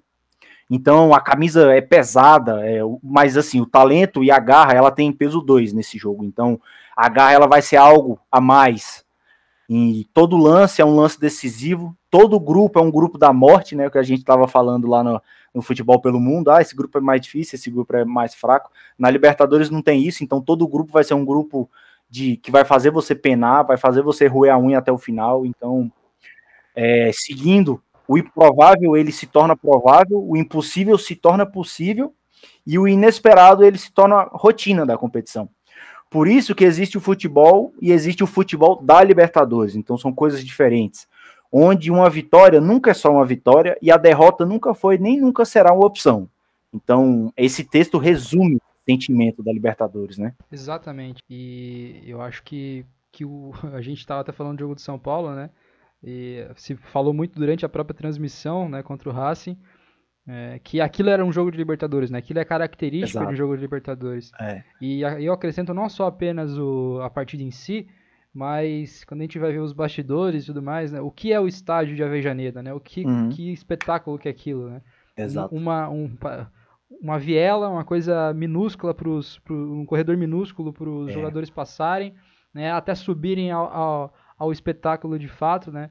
Infelizmente, pela, devido à pandemia, sem as torcidas, mas. Infelizmente. É, o que seria um São Paulo e Racing Avejaneda com a torcida, assim Nossa. como seria é, no Morumbi e Sim. em diversos outros estádios pela, pelo continente, porque, porque é isso, né? E eu acho que quando as torcidas voltarem, é, essa, esse espírito de Libertadores ele vai ser ainda mais é, desenvolvido, ele vai ser ainda mais utilizado, tanto benéfica quanto negativamente, mas uhum. é, vai ser utilizado para mostrar de fato as torcidas, para mostrar né, o, aquele clube pequeno que está jogando na altitude e está recebendo um gigante brasileiro ou argentino e está ganhando lá na, lá na Bolívia, está é. ganhando na Venezuela, né, e a torcida empurrando, e a torcida lá. Então, é, é, eu acho que tudo isso constrói esse imaginário que a gente tem da Libertadores, né, e, e é, eu acho que para a gente que é materialista, né, a Libertadores ela é de fato um, um, um, ponto, um calcanhar de Aquiles pra gente, né? Porque. Eu ia é, falar exatamente isso. É essa mistura que, que a gente sente, né? De, de tentar racionalizar é. todo esse processo. Eu acho que esses pontos que a gente colocou até o momento é, deixam muito claro, né? Tanto essa utilização identitária da burguesia e tudo que uhum. a gente já uhum. falou, né? E ao mesmo tempo. É, o que esse espírito nacionalista, né, porque é um espírito nacionalista latino-americano, é, também não é benéfico para a própria luta dos trabalhadores, né? Também é divisionista, também é, é não é internacionalista em si, né? Sim. Então é, é, é uma coisa muito muito interessante e é de fato esse calcanhar de Aquiles para a gente.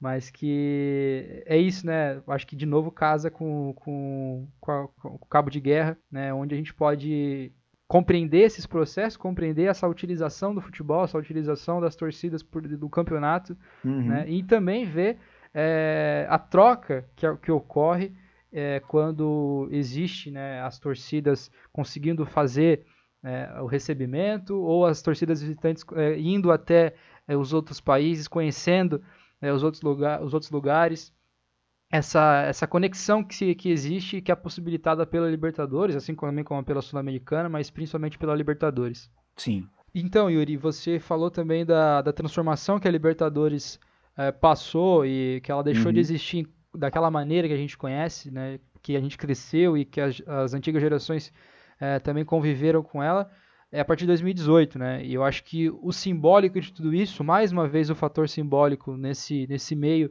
uh, que é o futebol, que é a Libertadores, foi a, a final da Libertadores 2018 em Madrid, né? Eu acho que nada mais, uh, nada que, que atacasse mais aqueles ideários da própria é. fundação da Libertadores, né, do que uma final é, no centro do Império, né, que era o, o Império Espanhol, né, em Madrid, no estádio do Real Madrid, no clube da monarquia espanhola, né, onde os dois gigantes argentinos fizeram a final histórica de 2018. Exato, Chico. Assim, é... ali para mim a Libertadores acabou. Eu fiquei anos e anos sem assistir Libertadores depois disso, né? Depois do anos e anos não, né? Foi em 2018. Eu acho que eu fiquei uns dois. Eu, ó, sem sacanagem, eu vim assistir Libertadores de novo ano passado. Ano uhum. passado, porque a gente que, como você falou, é, eu acho que as pessoas que estão ouvindo a gente até agora, elas já perceberam que pra gente é impossível falar de Libertadores sem ser passional. Pra gente não dá, né? O Chico sempre fala da mística da, das quartas-feiras de Libertadores no Murumbi, né? Eu, como, como um coração mais aberto do futebol, eu, eu tenho, tenho simpatia com vários times, então eu, eu vi o Boca do início dos anos 2000 fazer coisas que me deixaram, como os espanhóis dizem, né, enamorado, então é impossível para a gente falar da Libertadores sem ser passional.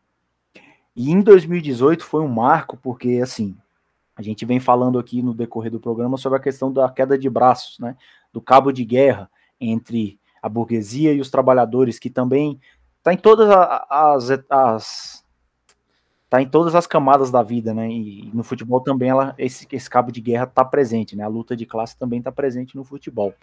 É, o que aconteceu em 2018? Em 2018 a gente teve um momento histórico na Libertadores. A gente teve uma final entre um dos dois maiores times da América do Sul e se, se eu acho que eu não vou ser exagerado aqui se falar que é a maior rivalidade da América do Sul pelo fato da, da passionalidade das duas torcidas, que foi o Boca River, né, chamada de a finalíssima. E nessa final a gente teve um episódio muito complicado, que mesmo que a gente defenda aqui a torcida raiz, a torcida passional, a gente nunca vai defender a violência, né? E foi um caso de violência em que a torcida do River apedrejou o ônibus do Boca, e aí teve toda um, uma questão de que falta de segurança na Argentina, e a Comebol alegou que o jogo não poderia ser feito na Argentina, e aí teve o desrespeito maior contra tudo que a, a Libertadores vinha representando, e levou o jogo, ao último jogo da final, para ser disputado logo na Espanha, logo em Madrid, como o, o, o Chico mesmo falou, a capital do Império, né? A capital do Império que tanto fez esses povos latino-americanos sofrer, sediaria o jogo da competição que se chama Libertadores das Américas. Então, o desrespeito maior que isso causou, para mim, é o ponto ali que vira a morte daquela Libertadores que a gente conhece. Só que a gente tem que deixar claro aqui que não foi esse esse ponto específico que fez a Libertadores se tornar o que ela é hoje, né? Mais uma cópia da Champions. A gente falou é, que lá no início ela copiou o nome e hoje ela volta a copiar mais, que ela vem copiar o formato adaptando para a América do Sul, mas ela copia muito o formato dessa competição. Então, já há anos existia uma pressão dentro da Libertadores para tornar a Libertadores mais amigável, mais comercial, com menos tretas entre as torcidas, sabe? Uma coisa mais bonita de se ver. Tentava trazer essa questão, né, do padrão europeu de futebol, algo mais civilizado entre as torcidas, algo mais educado. E aí a gente vai para essa pela só uma coisa, mas até pela entrada dos clubes mexicanos e dos clubes americanos, principalmente, né? Essa Exato, tentativa é. da Comebol em transformar a Libertadores até num, não numa competição única, até porque eu acho que seria impossível que a CONCACAF deixasse de promover o próprio campeonato deles, né, que reúne os clubes da, da América do Norte. Mas essa tentativa de tornar o campeonato ainda mais asséptico, ainda mais vendável né, para outros continentes, uhum. é, isso esse, esse jogo na, em Madrid é bem simbólico para esse processo, né? E uhum. aliás, essa transformação ela fica muito clara com, com a final em Madrid e também fica clara com, com os, esses últimos anos, mas a gente tem que lembrar é, o processo, inclusive, é, de, de aumento de, de clubes né, na competição. Sim. Porque, como a gente disse no começo, ela, ela é criada para que os campeões nacionais disputem né, e assim seja eleito o, o melhor clube do, do, do continente. Né? Uhum. Mas a gente vê já desde os anos 90 uh, uma abertura, uma sequência né, do, do aumento de clubes uh, participantes. 98 foram 32 clubes, nos anos seguintes foram 36, até que uh, chegasse, chegasse em 2010 com 38 clubes, né? E atualmente é. a gente tem 47 participantes na Libertadores, Aí também, mais uma vez, imitando a Champions League com aquelas pré-Libertadores, é, né? A, a pré-fase de mata-mata, os playoffs, uhum. né? Já que é. tá com a influência norte-americana também no, no, jogo. Sim. Né? O que vai credenciando os clubes para entrar na fase de grupos, né? Então, isso, é, embora as próprias federações, inclusive pelo advento da, da Superliga, a UEFA fez essa retórica, o Comebol também fala da democratização do campeonato, porque aqui tem vários participantes e blá blá blá. Na realidade, isso não passa né, da, da manipulação dos votos. Né? Então, quanto é. mais vagas para os campeonatos continentais, mais votos as federações vão ter né, mais votos os clubes que compõem as federações vão poder realizar também nas votações internas e mais lucros eles vão, vão conseguir compartilhar entre as diretorias dos clubes e da, principalmente das federações. Né? Então, é, o âmbito esportivo, de fato, a competição, de fato, ela acaba sendo desvalorizada, né? E Sim. hoje a gente está gravando no dia 7 de maio, né? Ontem o Grêmio meteu 8 a 0 no time venezuelano, que não tem a mínima condição de jogar um campeonato continental né, mas estava jogando Sul-Americana, né? Então, se na Libertadores a gente já vê esse, essa, esse aumento de clubes, né, que vai que tem esse sentido mercadológico em si, na Sul-Americana isso é ainda mais aprofundado, até porque é. É, a Sul-Americana agora se tornou também é, com fase de grupos, né, o que eu acho até positivo, uhum. mas não com a quantidade absurda de clubes que se tem,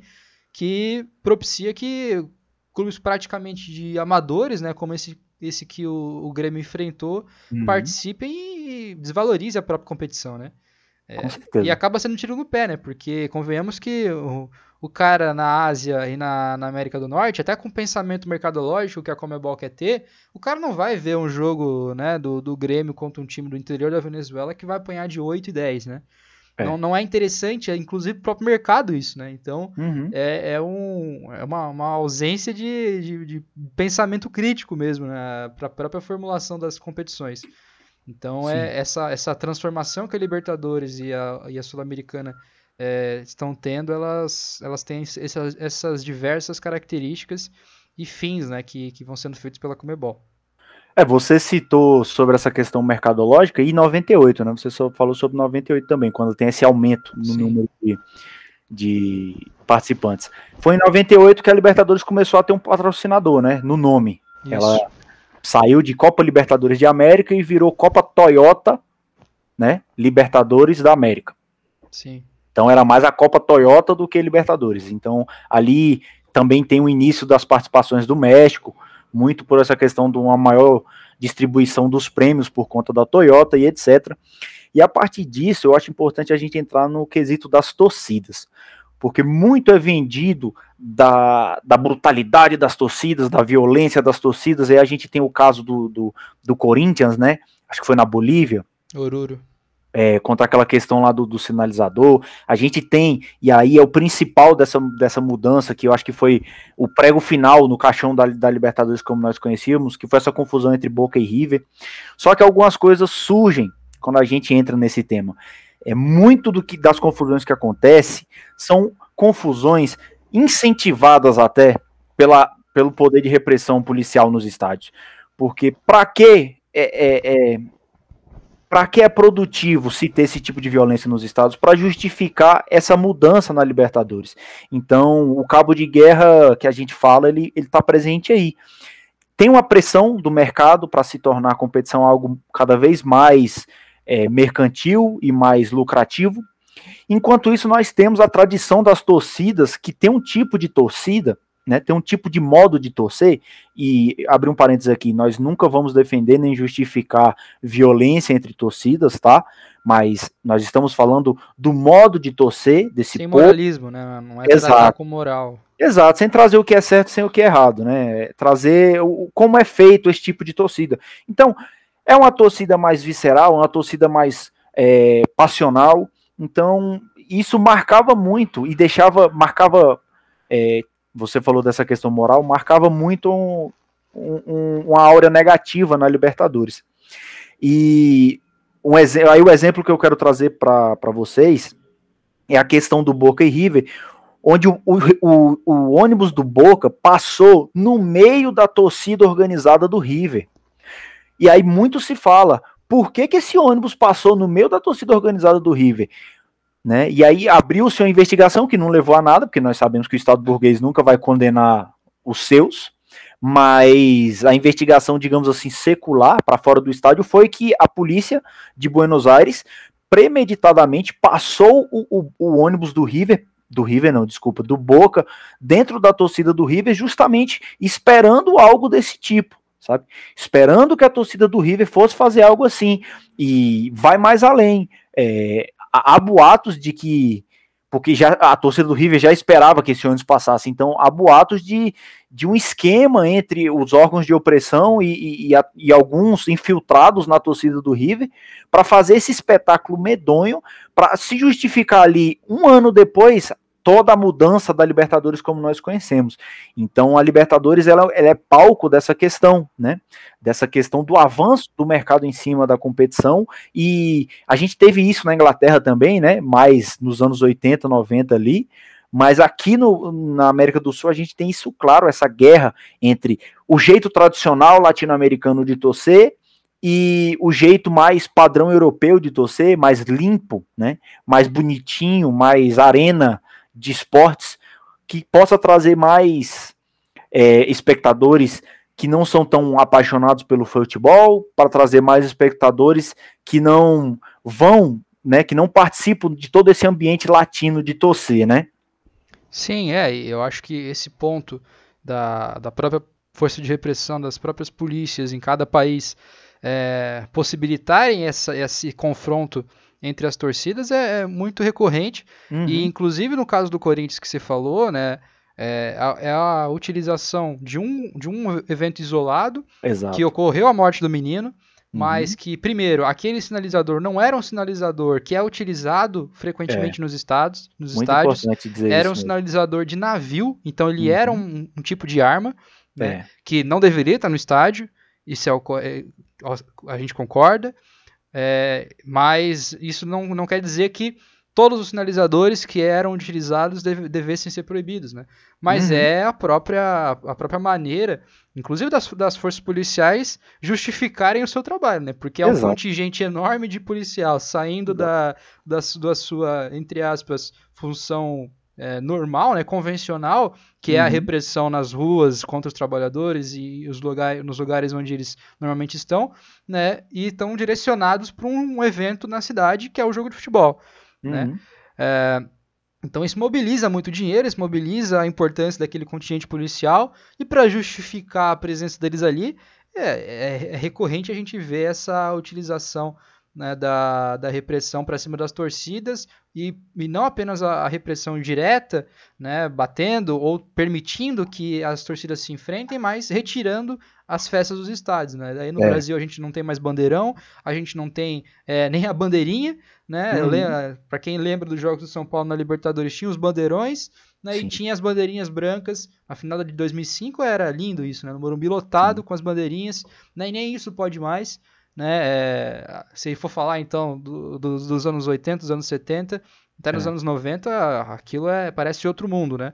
E é, a fanfarra no estádio era algo lindo ah, de ver. Né? E, e, nunca mais isso vai poder, poder ser visto, né? Principalmente uhum. agora com a pandemia, eles vão ter ainda outros, outros argumentos para tentar é, barrar instrumentos, faixas e tudo mais. Com né? certeza. Então, a, a gente a gente está vendo esse, esse processo que é feito tanto pelo mercado quanto pelas forças repressivas né, para justificar o próprio papel ali na, em todo evento do estádio. Né?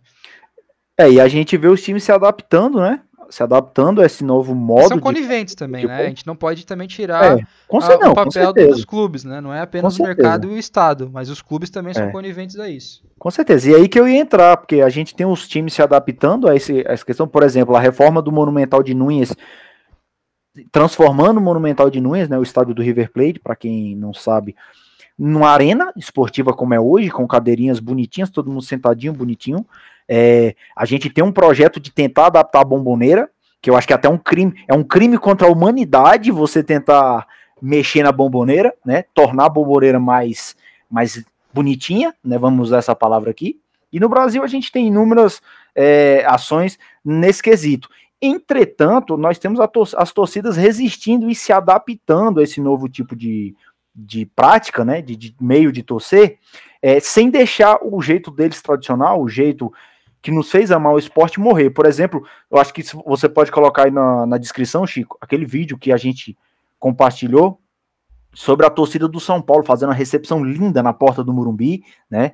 A gente tem a torcida do Boca fazendo uma, uma festa maravilhosa fora dos estádios, principalmente com o título que veio agora durante a pandemia, né, do Campeonato Argentino. A festa fora do, da Bomboneira foi linda. A gente tem o River fazendo coisas desse tipo. A gente teve, voltando, a torcida do São Paulo indo acompanhar jogo lá na, na semifinal da Copa do Brasil fora. A gente não vai colocar aqui a questão da pandemia, porque nós sabemos que, que existe contradições nessa questão de ah, não, não poder se, agro, a, se aglomerar nos estádios, mas poder se aglomerar dentro dos ônibus, indo trabalhar, esse tipo de coisa. Nós não vamos entrar nesse ponto. Mas é isso. Uh, os clubes são coniventes, mas a sua torcida, como expressão da classe trabalhadora é, uniformizada naqueles clubes, né? Ela não se deixa abater e ela não se deixa é, mudar, né? Ela, ela se adapta, mas ela não muda o jeito dela fazer as coisas. Né? É importante colocar isso também. É, Chico, então, é, depois de falar sobre esses temas que nós falamos, né? Essa, complemento dessa questão da, da parcialidade dos clubes e da conivência, eu acho importante também a gente demonstrar e falar sobre como está sendo essa questão, como está sendo essa Libertadores pandêmica, né, né? Como está sendo essa relação durante essa pandemia. Você pode falar um pouquinho disso para a gente? Pois é, então, inclusive relacionado às torcidas, né? A segunda Libertadores que a gente já, já tem durante a pandemia, né? A última, ela teve poucas rodadas ainda com torcida em campo, uhum. mas depois, depois do retorno do futebol, já, já com, com, os estados vazios. E agora a gente tem a questão da vacina, né? Eu acho que é importante a gente citar, uhum. é, já que a gente está falando da Comebol, mostrando né, o caráter é, burguês dela, desde seu início, da formulação do próprio torneio, né? E que nesse momento ela, ela deixa muito claro os seus próprios interesses, né? Então, apesar do, do, próprio discurso da, da presidência da, da Comebol, né, falando que a compra, né, que é o fato que ocorreu no dia 28 do, de abril, né, da, de uns 50 mil vacinas, é um lote de 50 mil vacinas do laboratório chinês, né, comprados pela Comebol, que faz essa, esse discurso né, de cooperação com os governos locais, cooperação uhum. com os governos nacionais, é, também para a promoção da, da imunização da, das pessoas mas que na realidade tem apenas os seus próprios interesses né, do, da, da, da, continuidade dos campeonatos, né, porque a gente viu no início de 2021 esse aumento da contaminação de mortes, né, ao contrário do que era é, do que os governos estavam dizendo, né, que 2021 seria um, um período mais tranquilo é, da, da pandemia, muito pelo contrário, né, a gente viu um aumento de casos de mortes o que poderia voltar a paralisar o futebol, né? No Brasil isso ocorreu, inclusive, né? Em São Paulo ficou Sim. parado por quase um mês, em outros lugares também, né? E ameaçou a continuidade da Libertadores nesse primeiro semestre. Então, a Comebol foi muito rápida, né? Dirigida pelo Alejandro Domingues, é, em comprar esse lote de vacinas que chegou é, em Montevidéu, como eu disse, no dia 28 de abril, e já está à disposição é, da, da Confederação Latino-Americana de Futebol para a imunização dos jogadores e de, dos funcionários dos clubes e principalmente dos funcionários da própria Comebol. Né? Então, para alguns casos dessa última semana, né, a gente teve é, clubes paraguaios e uruguaios tomando a vacina. Né? O Cerro Porteño jogou contra o Atlético Mineiro ontem, é, também tomou a vacina. Né? E a, o caso que eu acho que é o mais absurdo e o mais nojento disso tudo é o do Atlético Goianiense, né? o clube uhum. goiano que está jogando a Sul-Americana, fazendo uma boa campanha, ganhou, ganhando o Libertar ontem, né? um clube importante também da, do Paraguai. E, e, tomou a vacina, né? Comissão técnica, jogadores, funcionários que estavam no Paraguai tomaram a vacina que eram, né, que são da Comebol, mas num país, né, onde 0,8% da população está vacinada nesse momento.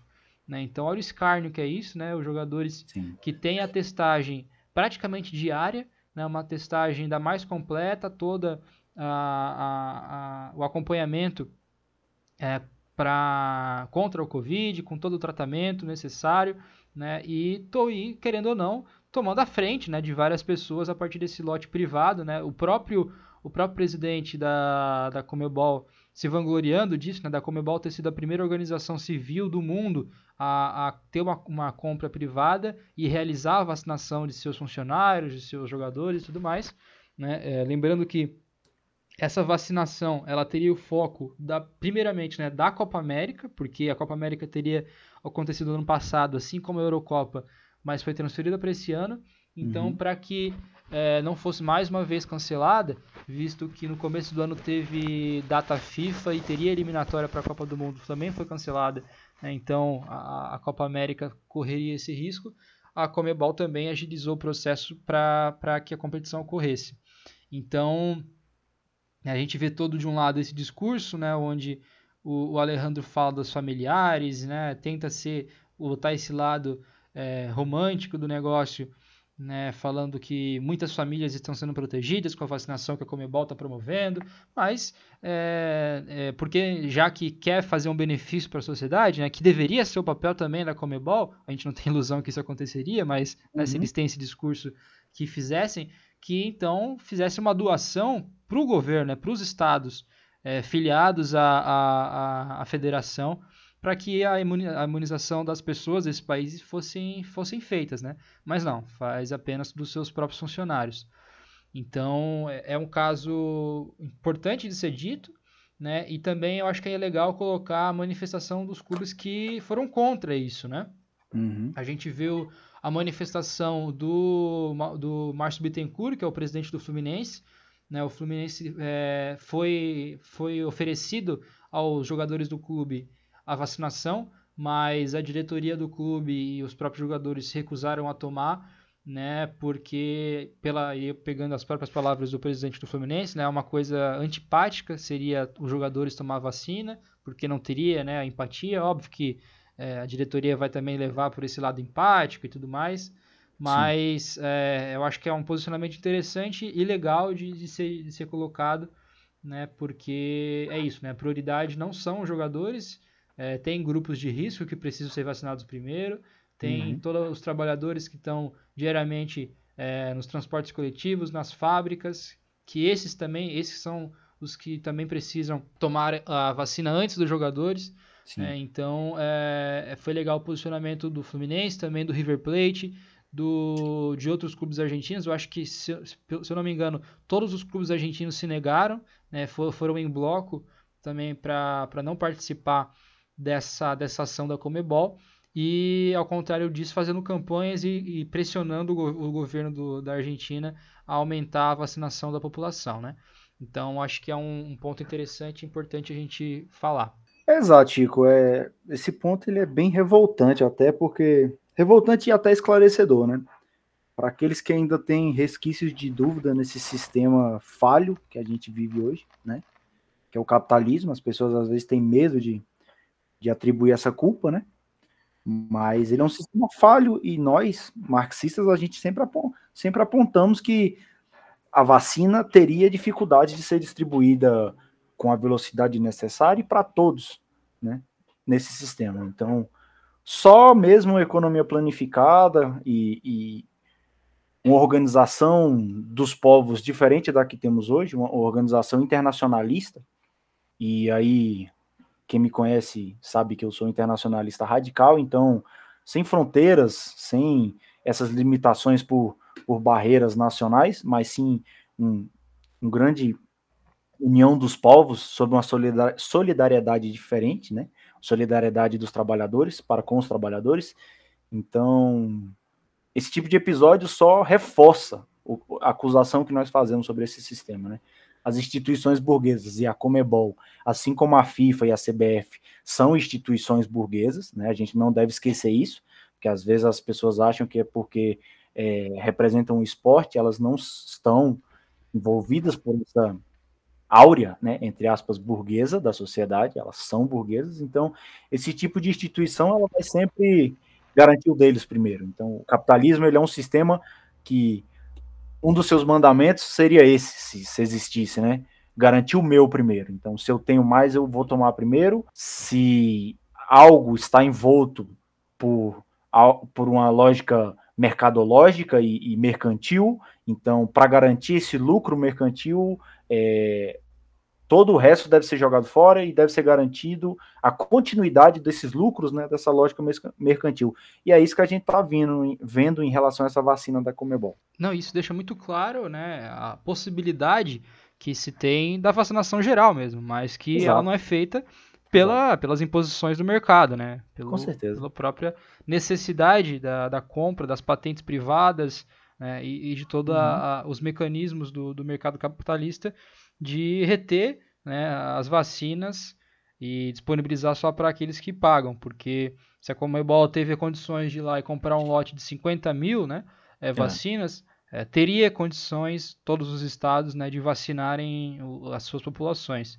Mas evidentemente que isso não faz parte do, do projeto burguês, uhum. né, porque não é a planificação da economia que rege as relações na, na nossa Exato. sociedade.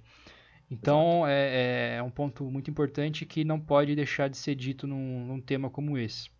Exato. Yuri, e superando esse, essa questão, é, eu acho que a gente pode complementar é, o tema de hoje, e é o, mais lúdico do, do, do tema em si, uhum. é a, a história dos, dos grandes clubes, a história dos Ótimo. grandes campeões, né? Eu acho que é muito importante também a gente passar por isso, lembrar esses grandes esquadrões, né, que fizeram, né, com que esse, esse espírito de Libertadores seja tão, tão importante como a gente falou, né? Porque de nada adiantaria né, toda essa formulação, de nada adiantaria toda essa tentativa de, de uma identidade latino-americana pela Comebol, pelos clubes, né, de nada adiantaria essa reivindicação dos Libertadores se uhum. não fossem os, os, times, se não fossem o campo e bola também. Né? O campo e bola ele é muito importante para que tudo isso ocorra, né? É, é a congregação das torcidas, Exatamente. é a congregação do campo e bola, de toda essa identidade, tudo isso que forma a Libertadores, tudo isso que forma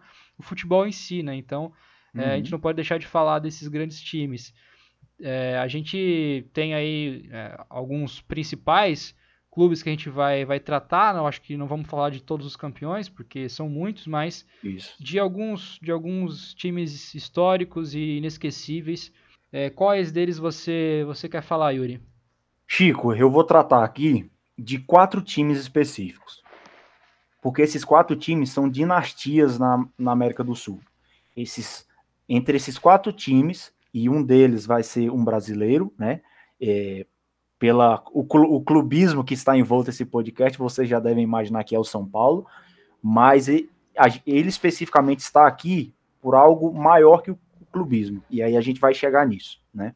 Os quatro times que eu vou tratar são três, são os primeiros, são os com o maior número de títulos, né? Que são o Independiente da Argentina, o Boca Juniors, também da Argentina, e o Penarol do Uruguai. Né, a gente poderia falar do River Plate, do Estudiantes, do Olímpia, Nacional, e aí vai, Grêmio, Santos, Palmeiras, Cruzeiro, Internacional, e vai, né? Mas por que nós vamos focar nesses times? Porque esses times construíram, como eu falei, é, dinastias no esporte. Esses times mudaram a cara da Libertadores.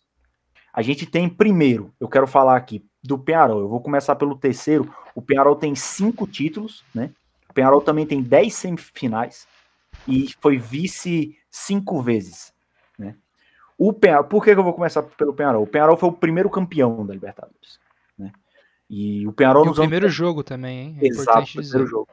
Contra o Jorge Wilstmann, né? Isso, 7 a 1 19 Isso. de abril de 1960. Olha aí, muito bom. O Penharol no, nos anos 60, ele ao lado do Santos foi a grande cara da Libertadores, né? O Penharol ganhou 60, 61 e 66, né? Depois perdeu para o Santos, teve um ano que perdeu para o Santos, teve um ano que o Boca Juniors foi campeão, né?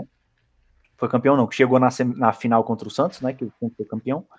E mesmo o Santos de Pelé trazendo um novo jeito de jogar para a Libertadores, que a Libertadores, com a hegemonia dos times argentinos e uruguaios, era algo muito pegado, né? Era uma competição muito mais de impacto, de força, de tinha habilidade, claro, como todo jogo de futebol, mas era algo mais pegado, mais batalhado. O Santos de Pelé veio trazendo toda aquela magia, né, que o Santos tinha. É, alguns chamavam até de balé, é, balé branco, né, o, o balé branco, porque era uma, quase uma dança do que o time do Santos fazia ali, nos seus dois títulos da época, né, 62 e 63.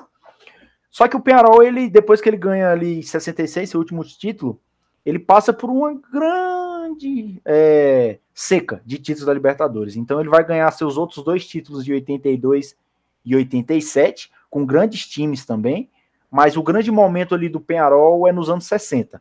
que tinha esquadrões imbatíveis, né, os carboneiros, como eles se chamam, tinham esquadrões de, de, de, de sabe, de levar mi, milhares de pessoas aos estádios.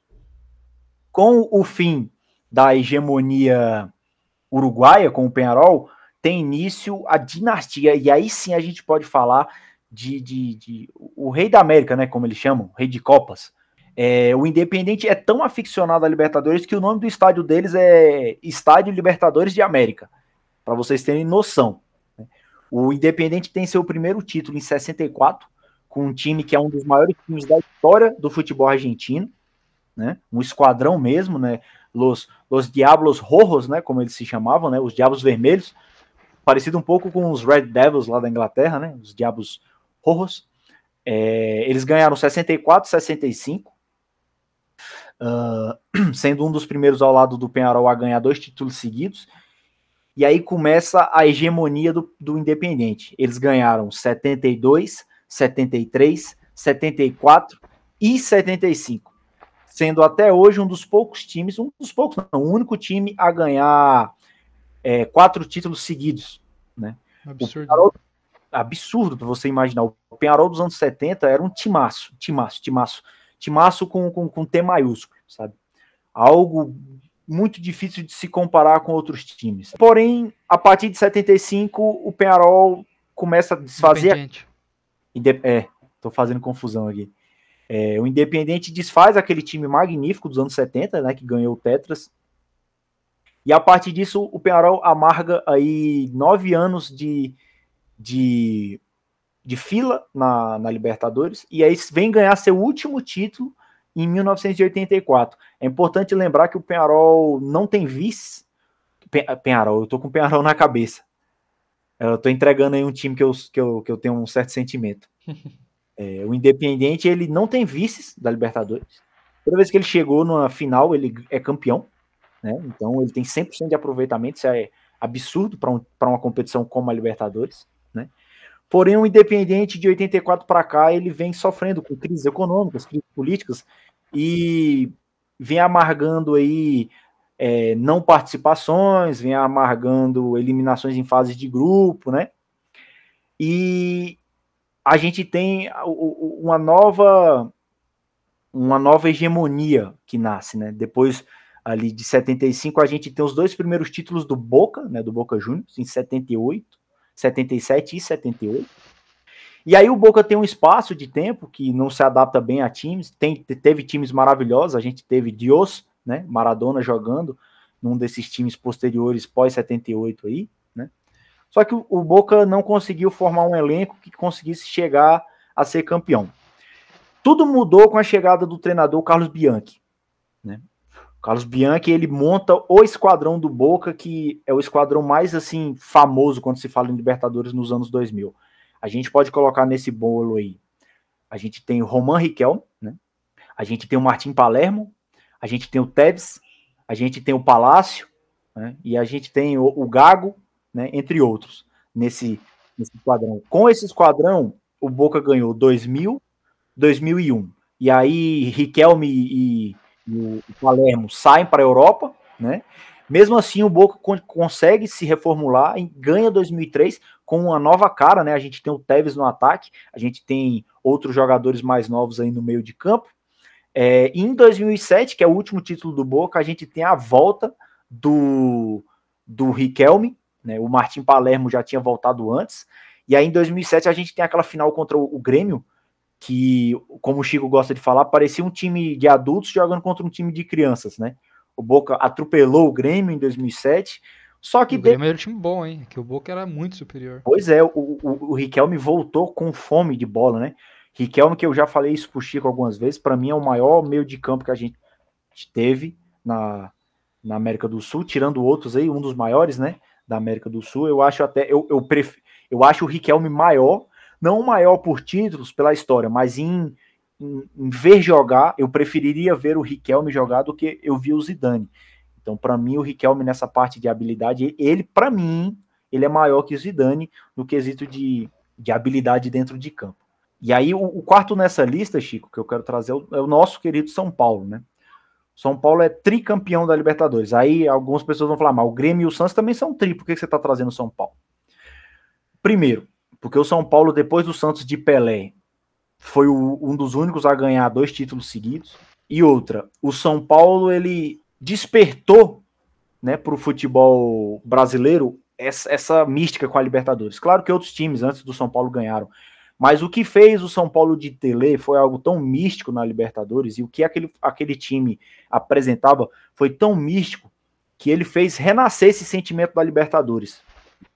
Alguns atribuem ao São Paulo de 92, 93 é, o que a Libertadores é hoje. Porque a Libertadores nos anos 80 havia caído muito na questão de, de público, na questão de público assim de, de, de televisivo, né, de rádio, é, e o São Paulo do Tele trouxe de novo as pessoas para falar: olha, nosso São Paulo do Tele vai jogar, vamos todo mundo ver. Tem Outra... uma, uma ah, questão, só te interrompendo, mas para complementar isso, né? Uhum. É, porque os anos 80, né? Os anos 70 e os anos 80 em geral, tinha ainda mais essa, essa mística de, de um campeonato violento, de um campeonato é. uhum. que, como eu tinha dito, né? O próprio Santos recusou por cinco anos participar da Libertadores, alegando essa, essas questões, né? E os anos 70 e anos 80 no Brasil é o período, são as décadas de, de formulação do Campeonato Brasileiro. Né? Então a gente passa de um, de um futebol que é essencialmente regionalizado, né? e é, inclusive é um dos motivos é, de não ter os clubes brasileiros não tem 10, 15 títulos nacionais, 20 títulos nacionais, né, como Sim. tem nos outros, nos outros campeonatos. Porque uhum. aqui o campeonato nacional é uma coisa muito recente, né, se comparado com os campeonatos europeus ou até os campeonatos é, dos países vizinhos. É, era, um, era um futebol regionalizado e que vai se formar enquanto o campeonato nacional a partir de 71, né? É, hoje a, a, a CBF conta, contabiliza a partir de 59, né? Que é o Bahia o primeiro campeão. Uhum. Mas é, é, aquela coisa, né? É a mesma coisa de chamar o Pedro I de presidente do Brasil, né? Uma coisa é o Império, outra coisa é a República, né? Uma coisa é. era a, a, a, Gomes Pedrosa o, o, e o, a Taça Brasil, outra coisa é o Campeonato Brasileiro. Uhum. Né? Não é desvalorizar a importância dos campeonatos de 59 até 71.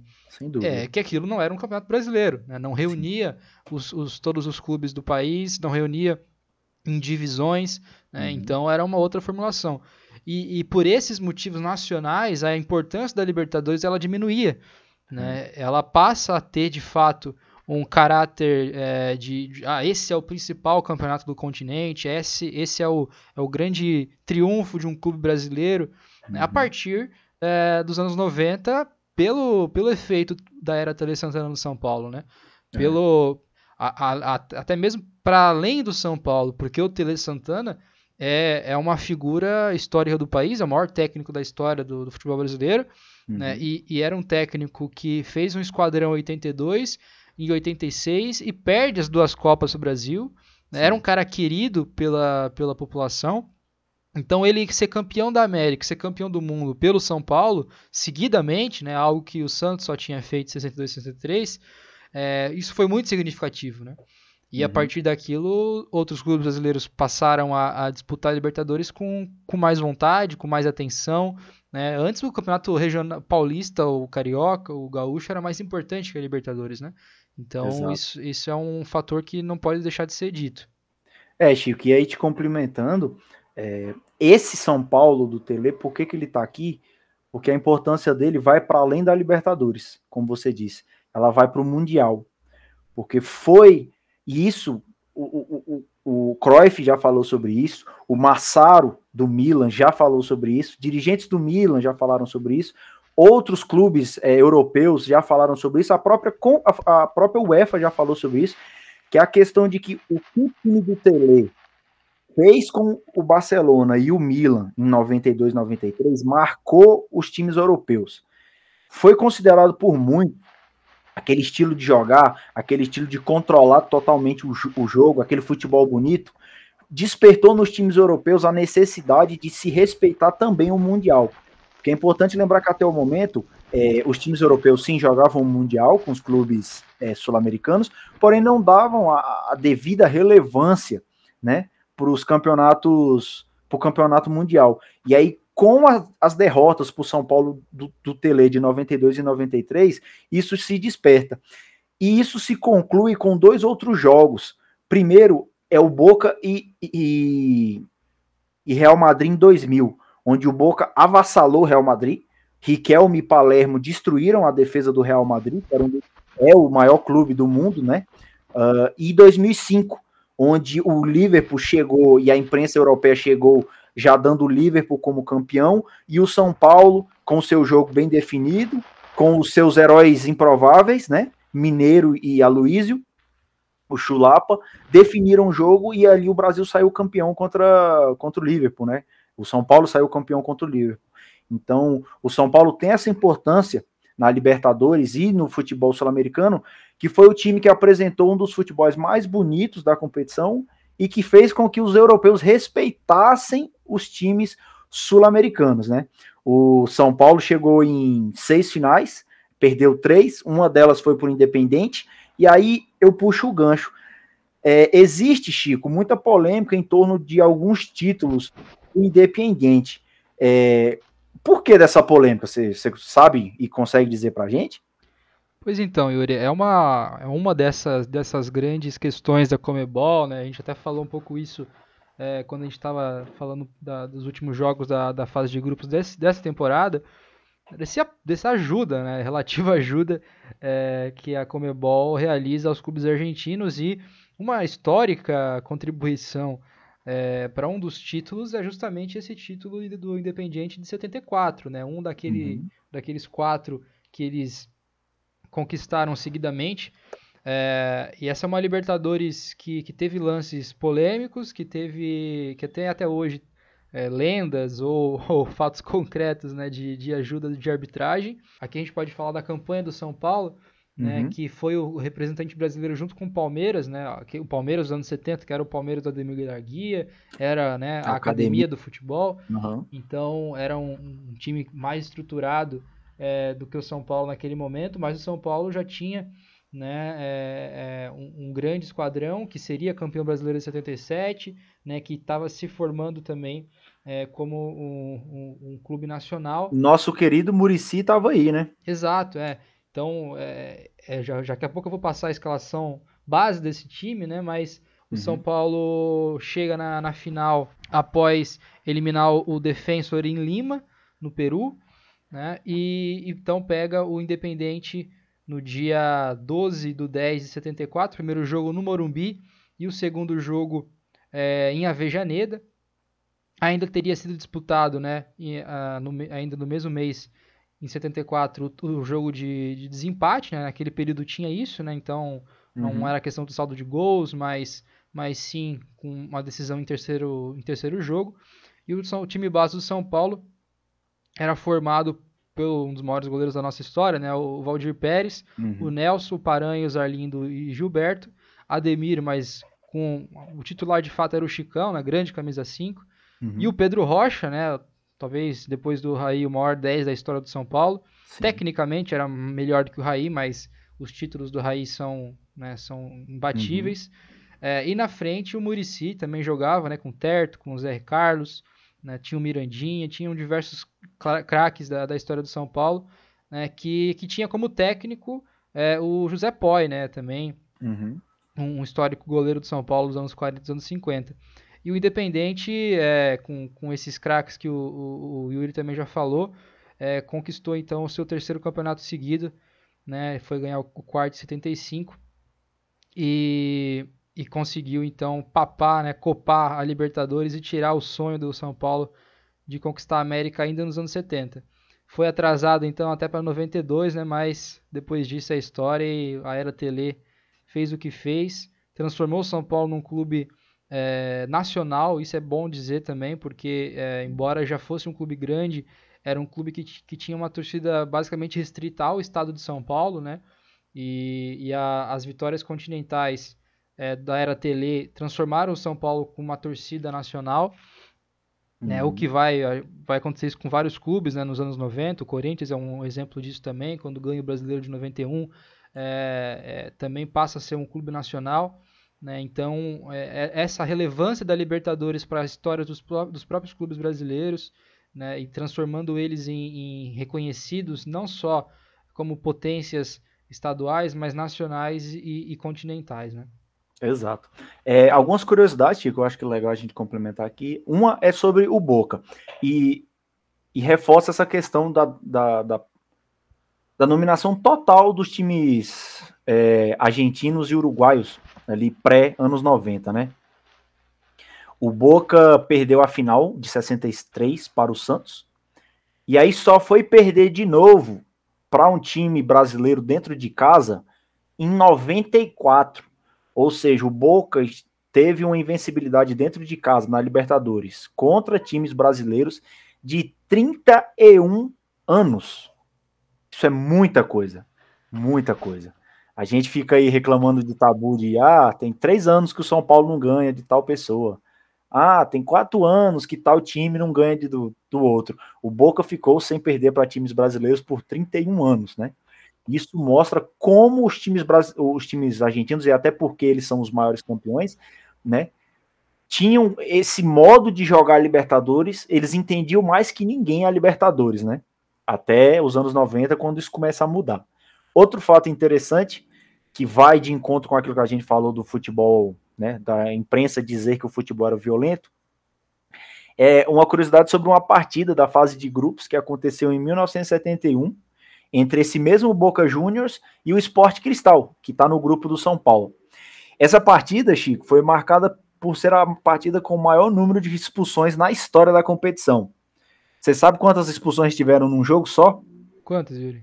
19 jogadores expulsos e vários que saíram machucados direto para o hospital, Chico. Essa partida ficou conhecida como El Bomboneraço, né? Foi uma, praticamente uma batalha campal. Então, para vocês verem como era o estilo de jogo desses times argentinos nessas épocas pré a conquista São Paulina da América, né? E onde tudo muda. Até o jeito de jogar de alguns times muda porque era tipo, vamos jogar como São Paulo, né? Não vamos jogar como a gente joga. Exato. E, e é sobre essa questão de vitória brasileira fora do país, né?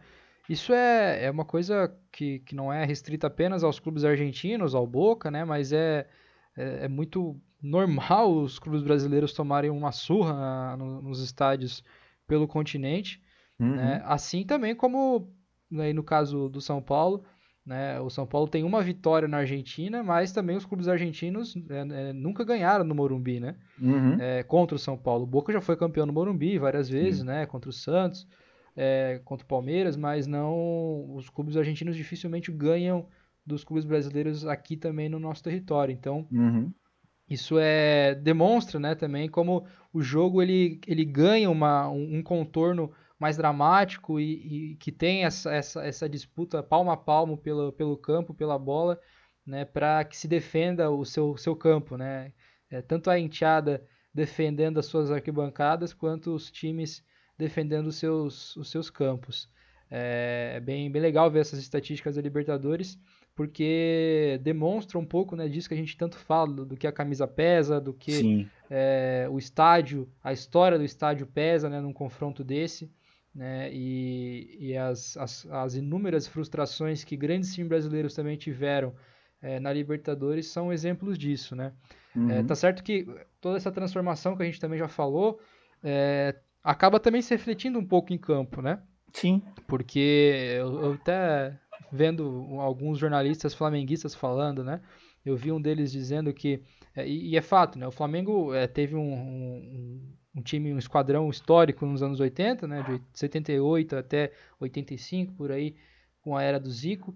É, ganhou a Copa Libertadores no, de, de 81, mas historicamente nunca teve um, uma tradição em campeonatos sul-americanos, né? É. E, e esses, esse jornalista flamenguista rubro-negro falando, né, que é, a, a, campeonato de 2019 foi praticamente a, a, abertura de um novo universo, né? um mundo paralelo ali, porque o Flamengo conseguir ganhar uma Libertadores, conseguir é, derrubar o River Plate no aquela, aquela virada que o Flamengo fez no último minuto, né, contra o River uhum. é, em Lima, foi algo de fato que, que mostra um pouco da transformação dessa, dessa competição, né? Onde a camisa Sim. ainda pesa, o histórico ainda pesa, mas isso já começa a ser um pouco relativizado, né?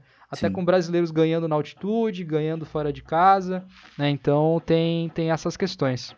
É, Chico, complementando isso que você falou, né, que parece que a Libertadores é um universo paralelo para alguns times, né, como você, a frase que você usou sobre o Flamengo, a gente tem aquela história, né, por trás da frase, né, La Copa se mira e não se toca, que é, a, é uma questão de que até 79, é, nenhum time de um país que não fosse banhado pelo Atlântico ganhou a Copa.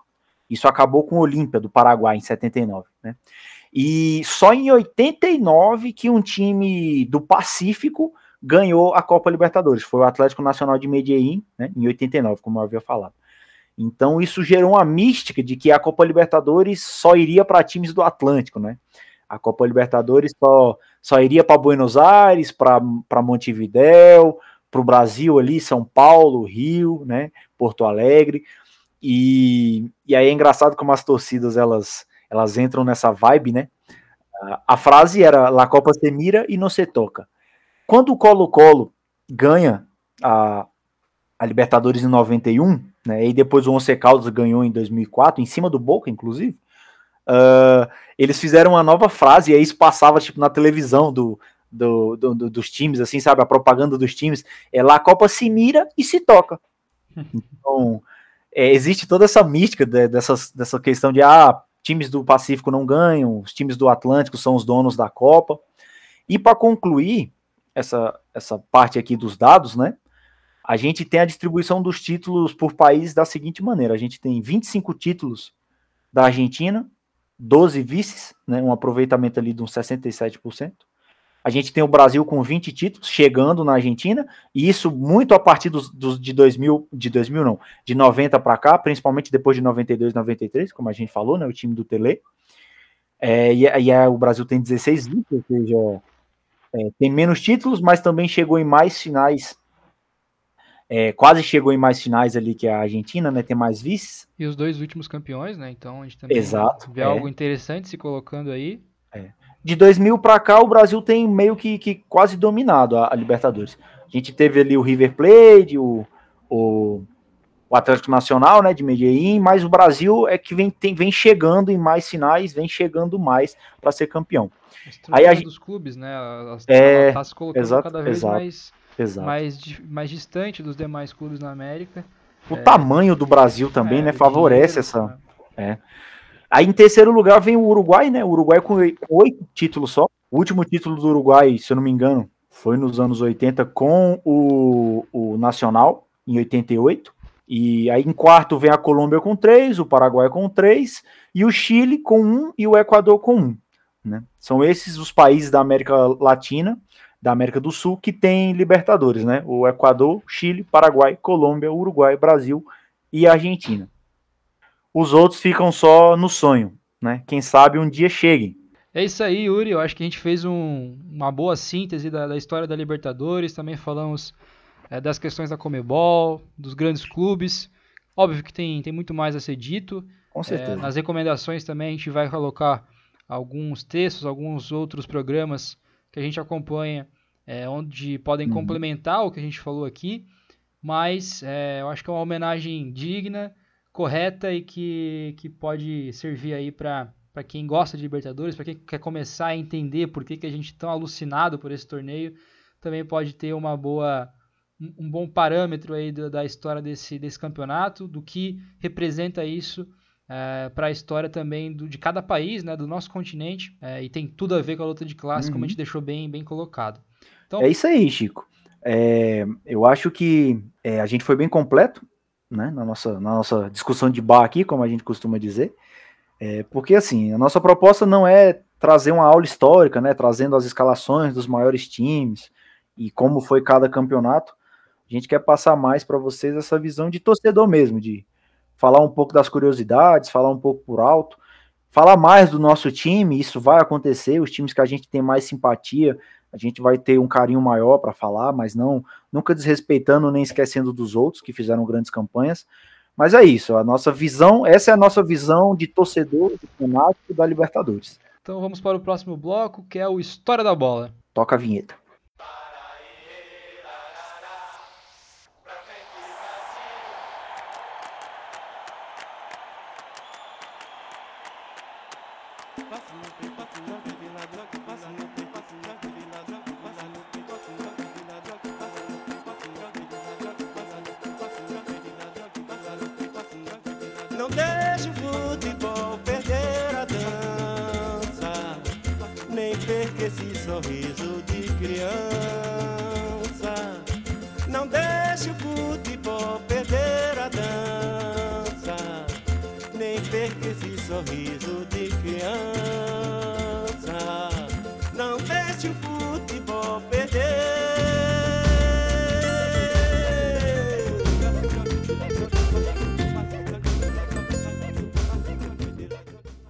Yuri, o que, que a gente tem no História da Bola na primeira semana de maio? O que, que de grande relevância no, na história do futebol a gente tem para comentar no programa de hoje? Bom, Chico, a gente tem três pontos, né? A gente tem. Primeiro ponto é algo bem triste para os amantes do futebol, né? Que, que hoje, hoje não, né? Nessa semana agora, nesse ano de 2021, a gente completa 72 anos do acidente do Torino, né?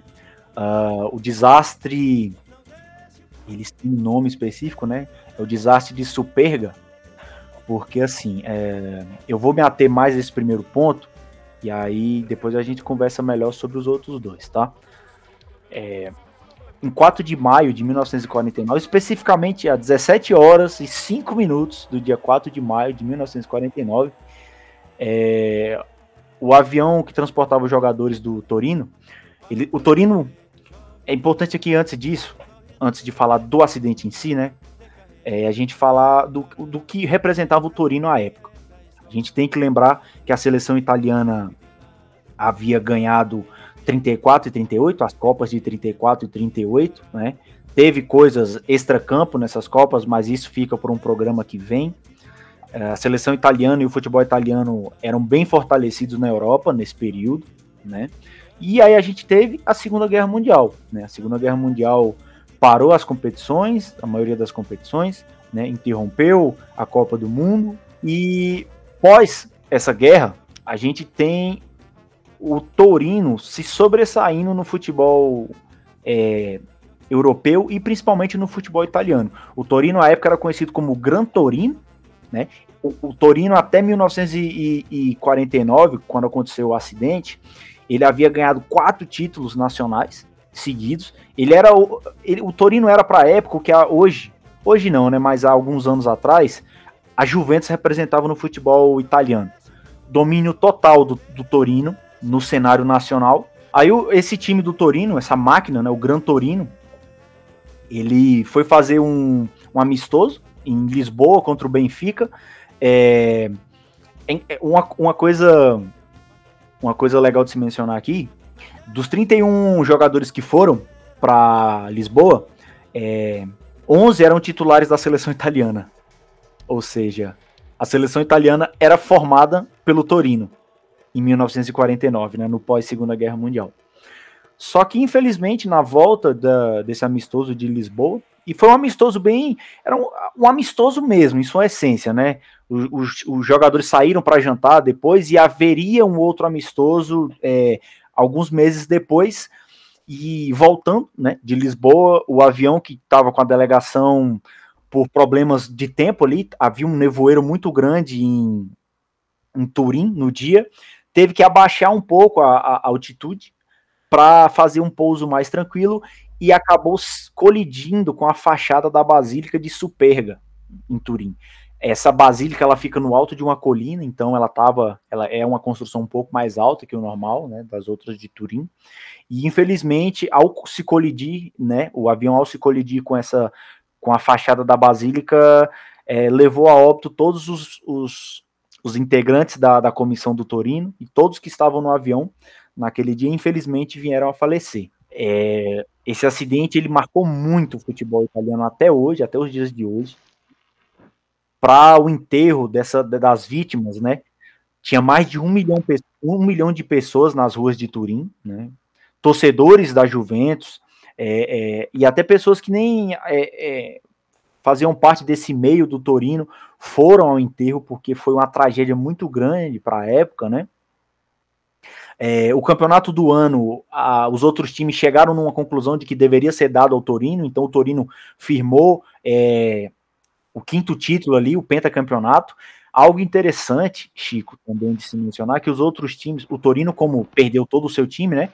Não foi como o desastre de Munique, do Manchester é, United, é, nove anos depois, onde o time perdeu alguns jogadores. Não, o Torino perdeu todo o seu time, todo o seu time faleceu naquele momento. Então ele teve que colocar para terminar o campeonato os jogadores da base, e aí os times italianos, em solidariedade ao Torino, também escalaram todos os times da base, né? Então, para concluir o campeonato, e o título já havia já havia sido passado para o Torino. O Torino, ele tinha, como eu falei, né, a base da seleção italiana era o Torino, né, 11 dos 11 jogadores da, da Itália, a grande maioria era do, Toli, do Torino, né? Ali a gente fala de 11 titulares, mas não eram titulares de, de entrar é, como titulares todos os jogos, mas eram aquele aquele titular que fica no banco, sabe? Aquele negócio de ah, esse jogador aqui é certeza que vai entrar em campo. Então, uhum. eram esses 11 jogadores. O Torino da época, Chico, ele era muito reconhecido por um futebol ofensivo, totalmente diferente do que a Itália vinha fazendo até o momento, né? Ele era ultra ofensivo. E aí a escalação do Torino pode gerar um pouco de confusão. O Torino jogava num 2-3-5. É isso mesmo, eu não estou falando ao contrário. O Torino jogava com dois defensores, três meio de campos e cinco atacantes, né? Então, esse estilo de jogo ficou muito marcado, né? E aí, só para concluir aqui, eu vou citar os jogadores do Torino. Nós tínhamos o Bacigalupo, o, o Balarim e o Maroso. Nós tínhamos o Greza, o Rigamonte e o Castilhano. Nós tínhamos o Mente, Loic, é, Gabeto e Mazola também o Ossola, né? E o técnico era o Leslie Levesley. E o Torino nunca conseguiu se recuperar depois dessa, dessa tragédia, né? Ele foi campeão de novo, foi campeão italiano de novo, né? Ele foi campeão nos anos 70 e depois ele foi campeão de novo, mas nunca é, é, conseguiu montar um time com aquela grandiosidade, né? E há alguns dados sobre esse time. Ele foi cinco vezes campeão italiano, né? 42, 43, 45, 46, 46, 47, 47, 48 e o fatídico 48, 49, que foi o ano do acidente. Né? Ele chegou numa pontuação máxima ali na temporada 47, 48 de 65 pontos, isso para a época era algo absurdo. É, o maior placar que ele meteu também no ano de 47, 48 foi 10 a 0 em cima do pobre do Alessandria, é, fez 7 a 0 na Roma, a Roma, um time tradicional italiano, né, na temporada 45-46. O Torino atropelou a Roma. E aí vem dois é, dados aqui para mim concluir, que eu acho importante colocar para você ver como. Três dados, na verdade, como era gigante esse Torino. O Torino, na temporada, ia disputar 20 partidas em casa, na temporada 47-48. O Torino ganhou 19 partidas em casa. Numa temporada de 40 pontos que ele poderia ganhar em casa, ele ganhou 39. Olha o tamanho que era esse time, Chico. Uhum. Como era forte, né? Uh, e aí tem um recorde também de jogadores da seleção italiana, né? jogadores titulares mesmo, que foi na partida entre Itália e Hungria, onde o Torino tinha 10 jogadores. Então, o Torino, ele ele era o centro, ele era a base da seleção italiana e a gente pode dizer também que o Torino era a base do campeonato italiano, né? a, a tragédia de, de Superga não só marcou o Torino, como marcou toda a Itália. Né? A Itália que vinha da Segunda Guerra Mundial, tinha sido destruída na Segunda Guerra Mundial e havia passado por grandes é, é, é, questões de fome, de destruição mesmo do seu patrimônio e das suas forças produtivas na Segunda Guerra Mundial, via no Torino ali, pós Segunda Guerra, né, um, uma fagulha de esperança, vamos dizer assim, de, de que a Itália pode voltar às glórias, né? No, no, no, esporte, as glórias que aconteceram em 34 e 38 na Copa. Porém, com a tragédia, uh, toda a população civil da Itália se viu é, de novo nessa grande tristeza de perder não só o, seu maior time, como perder a sua seleção nacional, né? Então, essa tragédia ela marcou muito a, a sociedade italiana e marca até hoje, né? Mas uh, saindo desse ponto mais triste, A gente pode entrar nos outros pontos, né? Qual é o próximo ponto que a gente tem, Chico? Eu acho que é relacionado a Libertadores, não é? Pois é, Yuri, esse acidente do Torino foi muito trágico mesmo e também foi muito lembrado no período Sim. do acidente da Chapecoense, né, 2016. Uhum. É, veio tudo à tona, né? Não só esse acidente, mas também outros que, que mataram outros times, né, durante a história. Também chegou a citar alguns casos.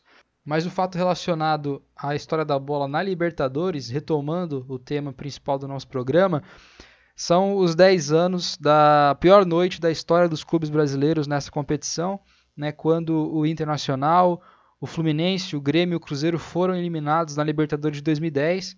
Uhum. Né, o Inter, que era o atual campeão da América, né, tinha ganhado 2010 ainda, por exemplo, eliminando o São Paulo na semifinal. Doído né, essa. E é, foi aquele gol do Alessandro no Morumbi. Sim. Chorei, que é uma desgraça aquela noite. Nem mas, mas em 2011 é, quem chorou foi a torcida do Internacional na eliminação para o Penharol dentro do Beira Rio. Né? Outro time brasileiro eliminado naquela noite é, foi o Fluminense contra o, Libertar, que o Libertar meteu 3 a 0 no Fluminense no Defensor del Chaco, em Assunção. O Cruzeiro também caiu para o Once Caldas, né? Once Caldas que também é traumático para a torcida do São Paulo. Sim. Em 2004, que eliminou aquele grande time do Luiz Fabiano, do Cuca, né, que a gente seria campeão no ano seguinte, mas 2004 tinha grandes chances e a gente perdeu a semifinal. E o Once Caldas eliminou o Cruzeiro nas oitavas de 2011, ganhando em Minas. É, o Grêmio também foi eliminado naquela ocasião pela Universidade Católica, né, é, que ganhou no Chile é, do, do, time gaúcho. Universidade Católica, eu já pego o gancho da outra lembrança para o quadro de hoje da história da bola que foi o adversário do São Paulo né, na grande final de 1993, que também ocorreu no primeiro, na primeira quinzena de maio daquele ano, né, é, principalmente o 5 a 1 no Morumbi. Né, no dia 19 de maio, o, o São Paulo colocou essa, essa, goleada no bom time da Católica, né, mas que não era é, páreo para o, o grande esquadrão do Tele Santana, com, com gols certeza. do Gilmar, do Vitor, do Raí, do Miller. Uh, o São Paulo conseguiu praticamente decidir né, o jogo, a finalíssima da Libertadores nesse jogo de ida. Então foi o, o bicampeonato do, do tricolor da, na, na, Libertadores e que comemora também aniversário nesse mês de maio, nesse começo do mês de maio. Essas são algumas lembranças né, da, do nosso quadro de hoje. Mais alguma coisa, Yuri? Só uma curiosidade, Chico. Você mencionou o Once Caldas, né? O Once Caldas ele foi campeão da Libertadores em cima do Boca em 2004. E por que eu estou falando isso? Isso até a gente pode trazer depois um tema falando sobre esse ano específico, o ano de 2004, né? Um dos anos mais peculiares do futebol. A gente teve o Once Caldas sendo campeão da Libertadores, o Porto sendo campeão da, da Champions, né? A gente teve o São Caetano também, né? Sendo campeão de coisas aqui no Brasil. Então, o ano de 2004 é um ano meio tenebroso aí na história uhum. da bola. Para os grandes, principalmente. Exato. E, inclusive, a final da Champions foi Mônaco e Porto, né? Uhum, exato. Era o Porto do Carlos Alberto, do Deco. E então foi, foi um ano atípico mesmo no, no mundo da bola. É, e o São Caetano, que só foi eliminado nas quartas de finais, para esse mesmo Boca, né? Que chegou na, na, na final. Então, o São Caetano não só foi campeão do Brasil, como chegou nas quartas de finais de Libertadores e o São Paulo, junto com o São Paulo, né, o grande São Paulo daquela época. Sim, o São Caetano que estava sendo financiado, né, tinha um, um, bom aporte Sim. econômico no clube e que chegou à final da Libertadores 2002, né, contra o Olímpia, foi o, o, quarto título da América do, do uhum. o terceiro título da América do Olímpia e naquela final contra o, o São Caetano nos pênaltis no Pacaembu, o São Caetano Sim. acabou perdendo. Mas Sim. esse então é, foi o quadro História da Bola de hoje. A gente vai encaminhando para os finalmente do programa e vamos então para as indicações culturais do programa de hoje. Eu vi, Chico, que você trouxe algumas indicações bastante, algumas não, bastante indicações aqui para a gente. Quais são elas? Então, Yuri, eu trouxe, escolhi aqui três três exemplos legais que, que falam sobre a Libertadores, que podem complementar o nosso programa e também é, ajudar na, na, maior compreensão deles. Inclusive, é, da partir do, do, ponto de vista das torcidas, né? Uhum. Aqui a referência, então, ao grande podcast Som das Torcidas, uma produção é, que para todo apaixonado pela bola é muito importante, né? Que, que é esse é. podcast da Central 3, é, onde nesse episódio do dia 20 de abril eles falam é, das torcidas, vão de grupo a, de grupo, a grupo na, na atual edição da Libertadores, é, visitando né, as arquibancadas que eles não tinham feito um programa anteriormente, né? Esse é um programa, uhum. para quem não conhece, onde eles pegam é, de fato o som de cada enteada, demonstram as músicas deles, contam um pouco da história daquela torcida, daquele clube, né, as motivações daquela letra, né, que faz a gente adentrar de fato nas arquibancadas da América do Sul. Exato. Outra, a gente vai estar tá colocando, né, o, o, link também de indicação para quem quiser ouvir. Outra indicação cultural é o texto, o artigo do historiador Tiago Carlos Costa, que está hospedado no importantíssimo site é, de história do futebol, de ciência do futebol, de todas as produções é, universitárias, né, de grupos de estudo, de pesquisadores relacionados ao mundo da bola, ao esporte em geral, mas principalmente ao futebol, o Ludopédio. Né, e nesse artigo o Thiago Costa ele fala né, sobre é, é, a história da Libertadores também, a partir de um viés também mais poético, é, relembrando o, o Eduardo Galeano, relembrando né, essa, essa, essa, essa importância dos, dos Libertadores, como a gente também falou no programa de hoje. Então é o texto Eu Sou da América do Sul, a Copa Libertadores da América sob o Sol e a Sombra. Também vai estar tá linkado na descrição do nosso programa. Saudações ao Ludopédio, grande fonte para todos aqueles que querem estudar o futebol. E uma indicação é, cinematográfica, né, que está referente aí a Libertadores, a Comebol, aos falcatruas da burguesia da bola, é a série El Presidente, que é produzida pela Amazon Prime, é, que não está pagando nós, mas faz algumas coisas boas, então é isso. Também a gente não aceitaria dinheiro de, de, de Amazon Prime. Isso aí é, que é marxista, porra.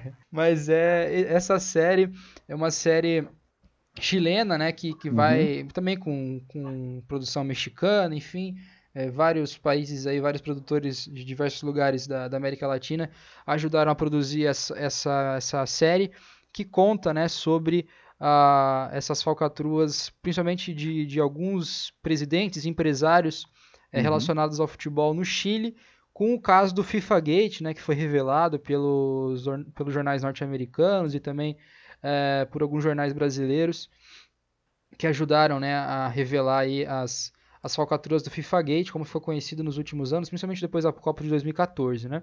Uhum. Então é outra indicação aí bem legal. Para quem vê o How to Get Away with Murder, né, aquela série é, da professora Analise sobre é, os alunos de direito, tem a Carla Souza, que é uma atriz mexicana é, que é destaque naquela série e participa também no É o Presidente. Então, quem gosta aí de séries, de, de cinema, tem essa, essa indicação para acompanhar também todos esses bastidores é, da Comebol. Seria isso, Yuri. Não sei se tem mais alguma indicação. Você deitou no inglês agora, hein, moleque? que isso. Não, Chico, eu não tenho mais nenhuma indicação, não. Eu acho que a gente pode concluir esse ponto por aqui, né? E assim a gente conclui também o programa. Quero lembrar também das nossas redes sociais, né? Falar que nós estamos no Twitter, no Instagram, arroba Podcast. Entra lá e acompanha a gente, dá essa moral, tá? E nós também temos nosso blog, que é o www.dessurdapodcast.wordpress.com. Lá, quando a rotina nos permite, nós vamos escrever nossos textos, colocar nossa paixão no papel digital, entre aspas, né? Então, eu acho que é isso, camaradas. É...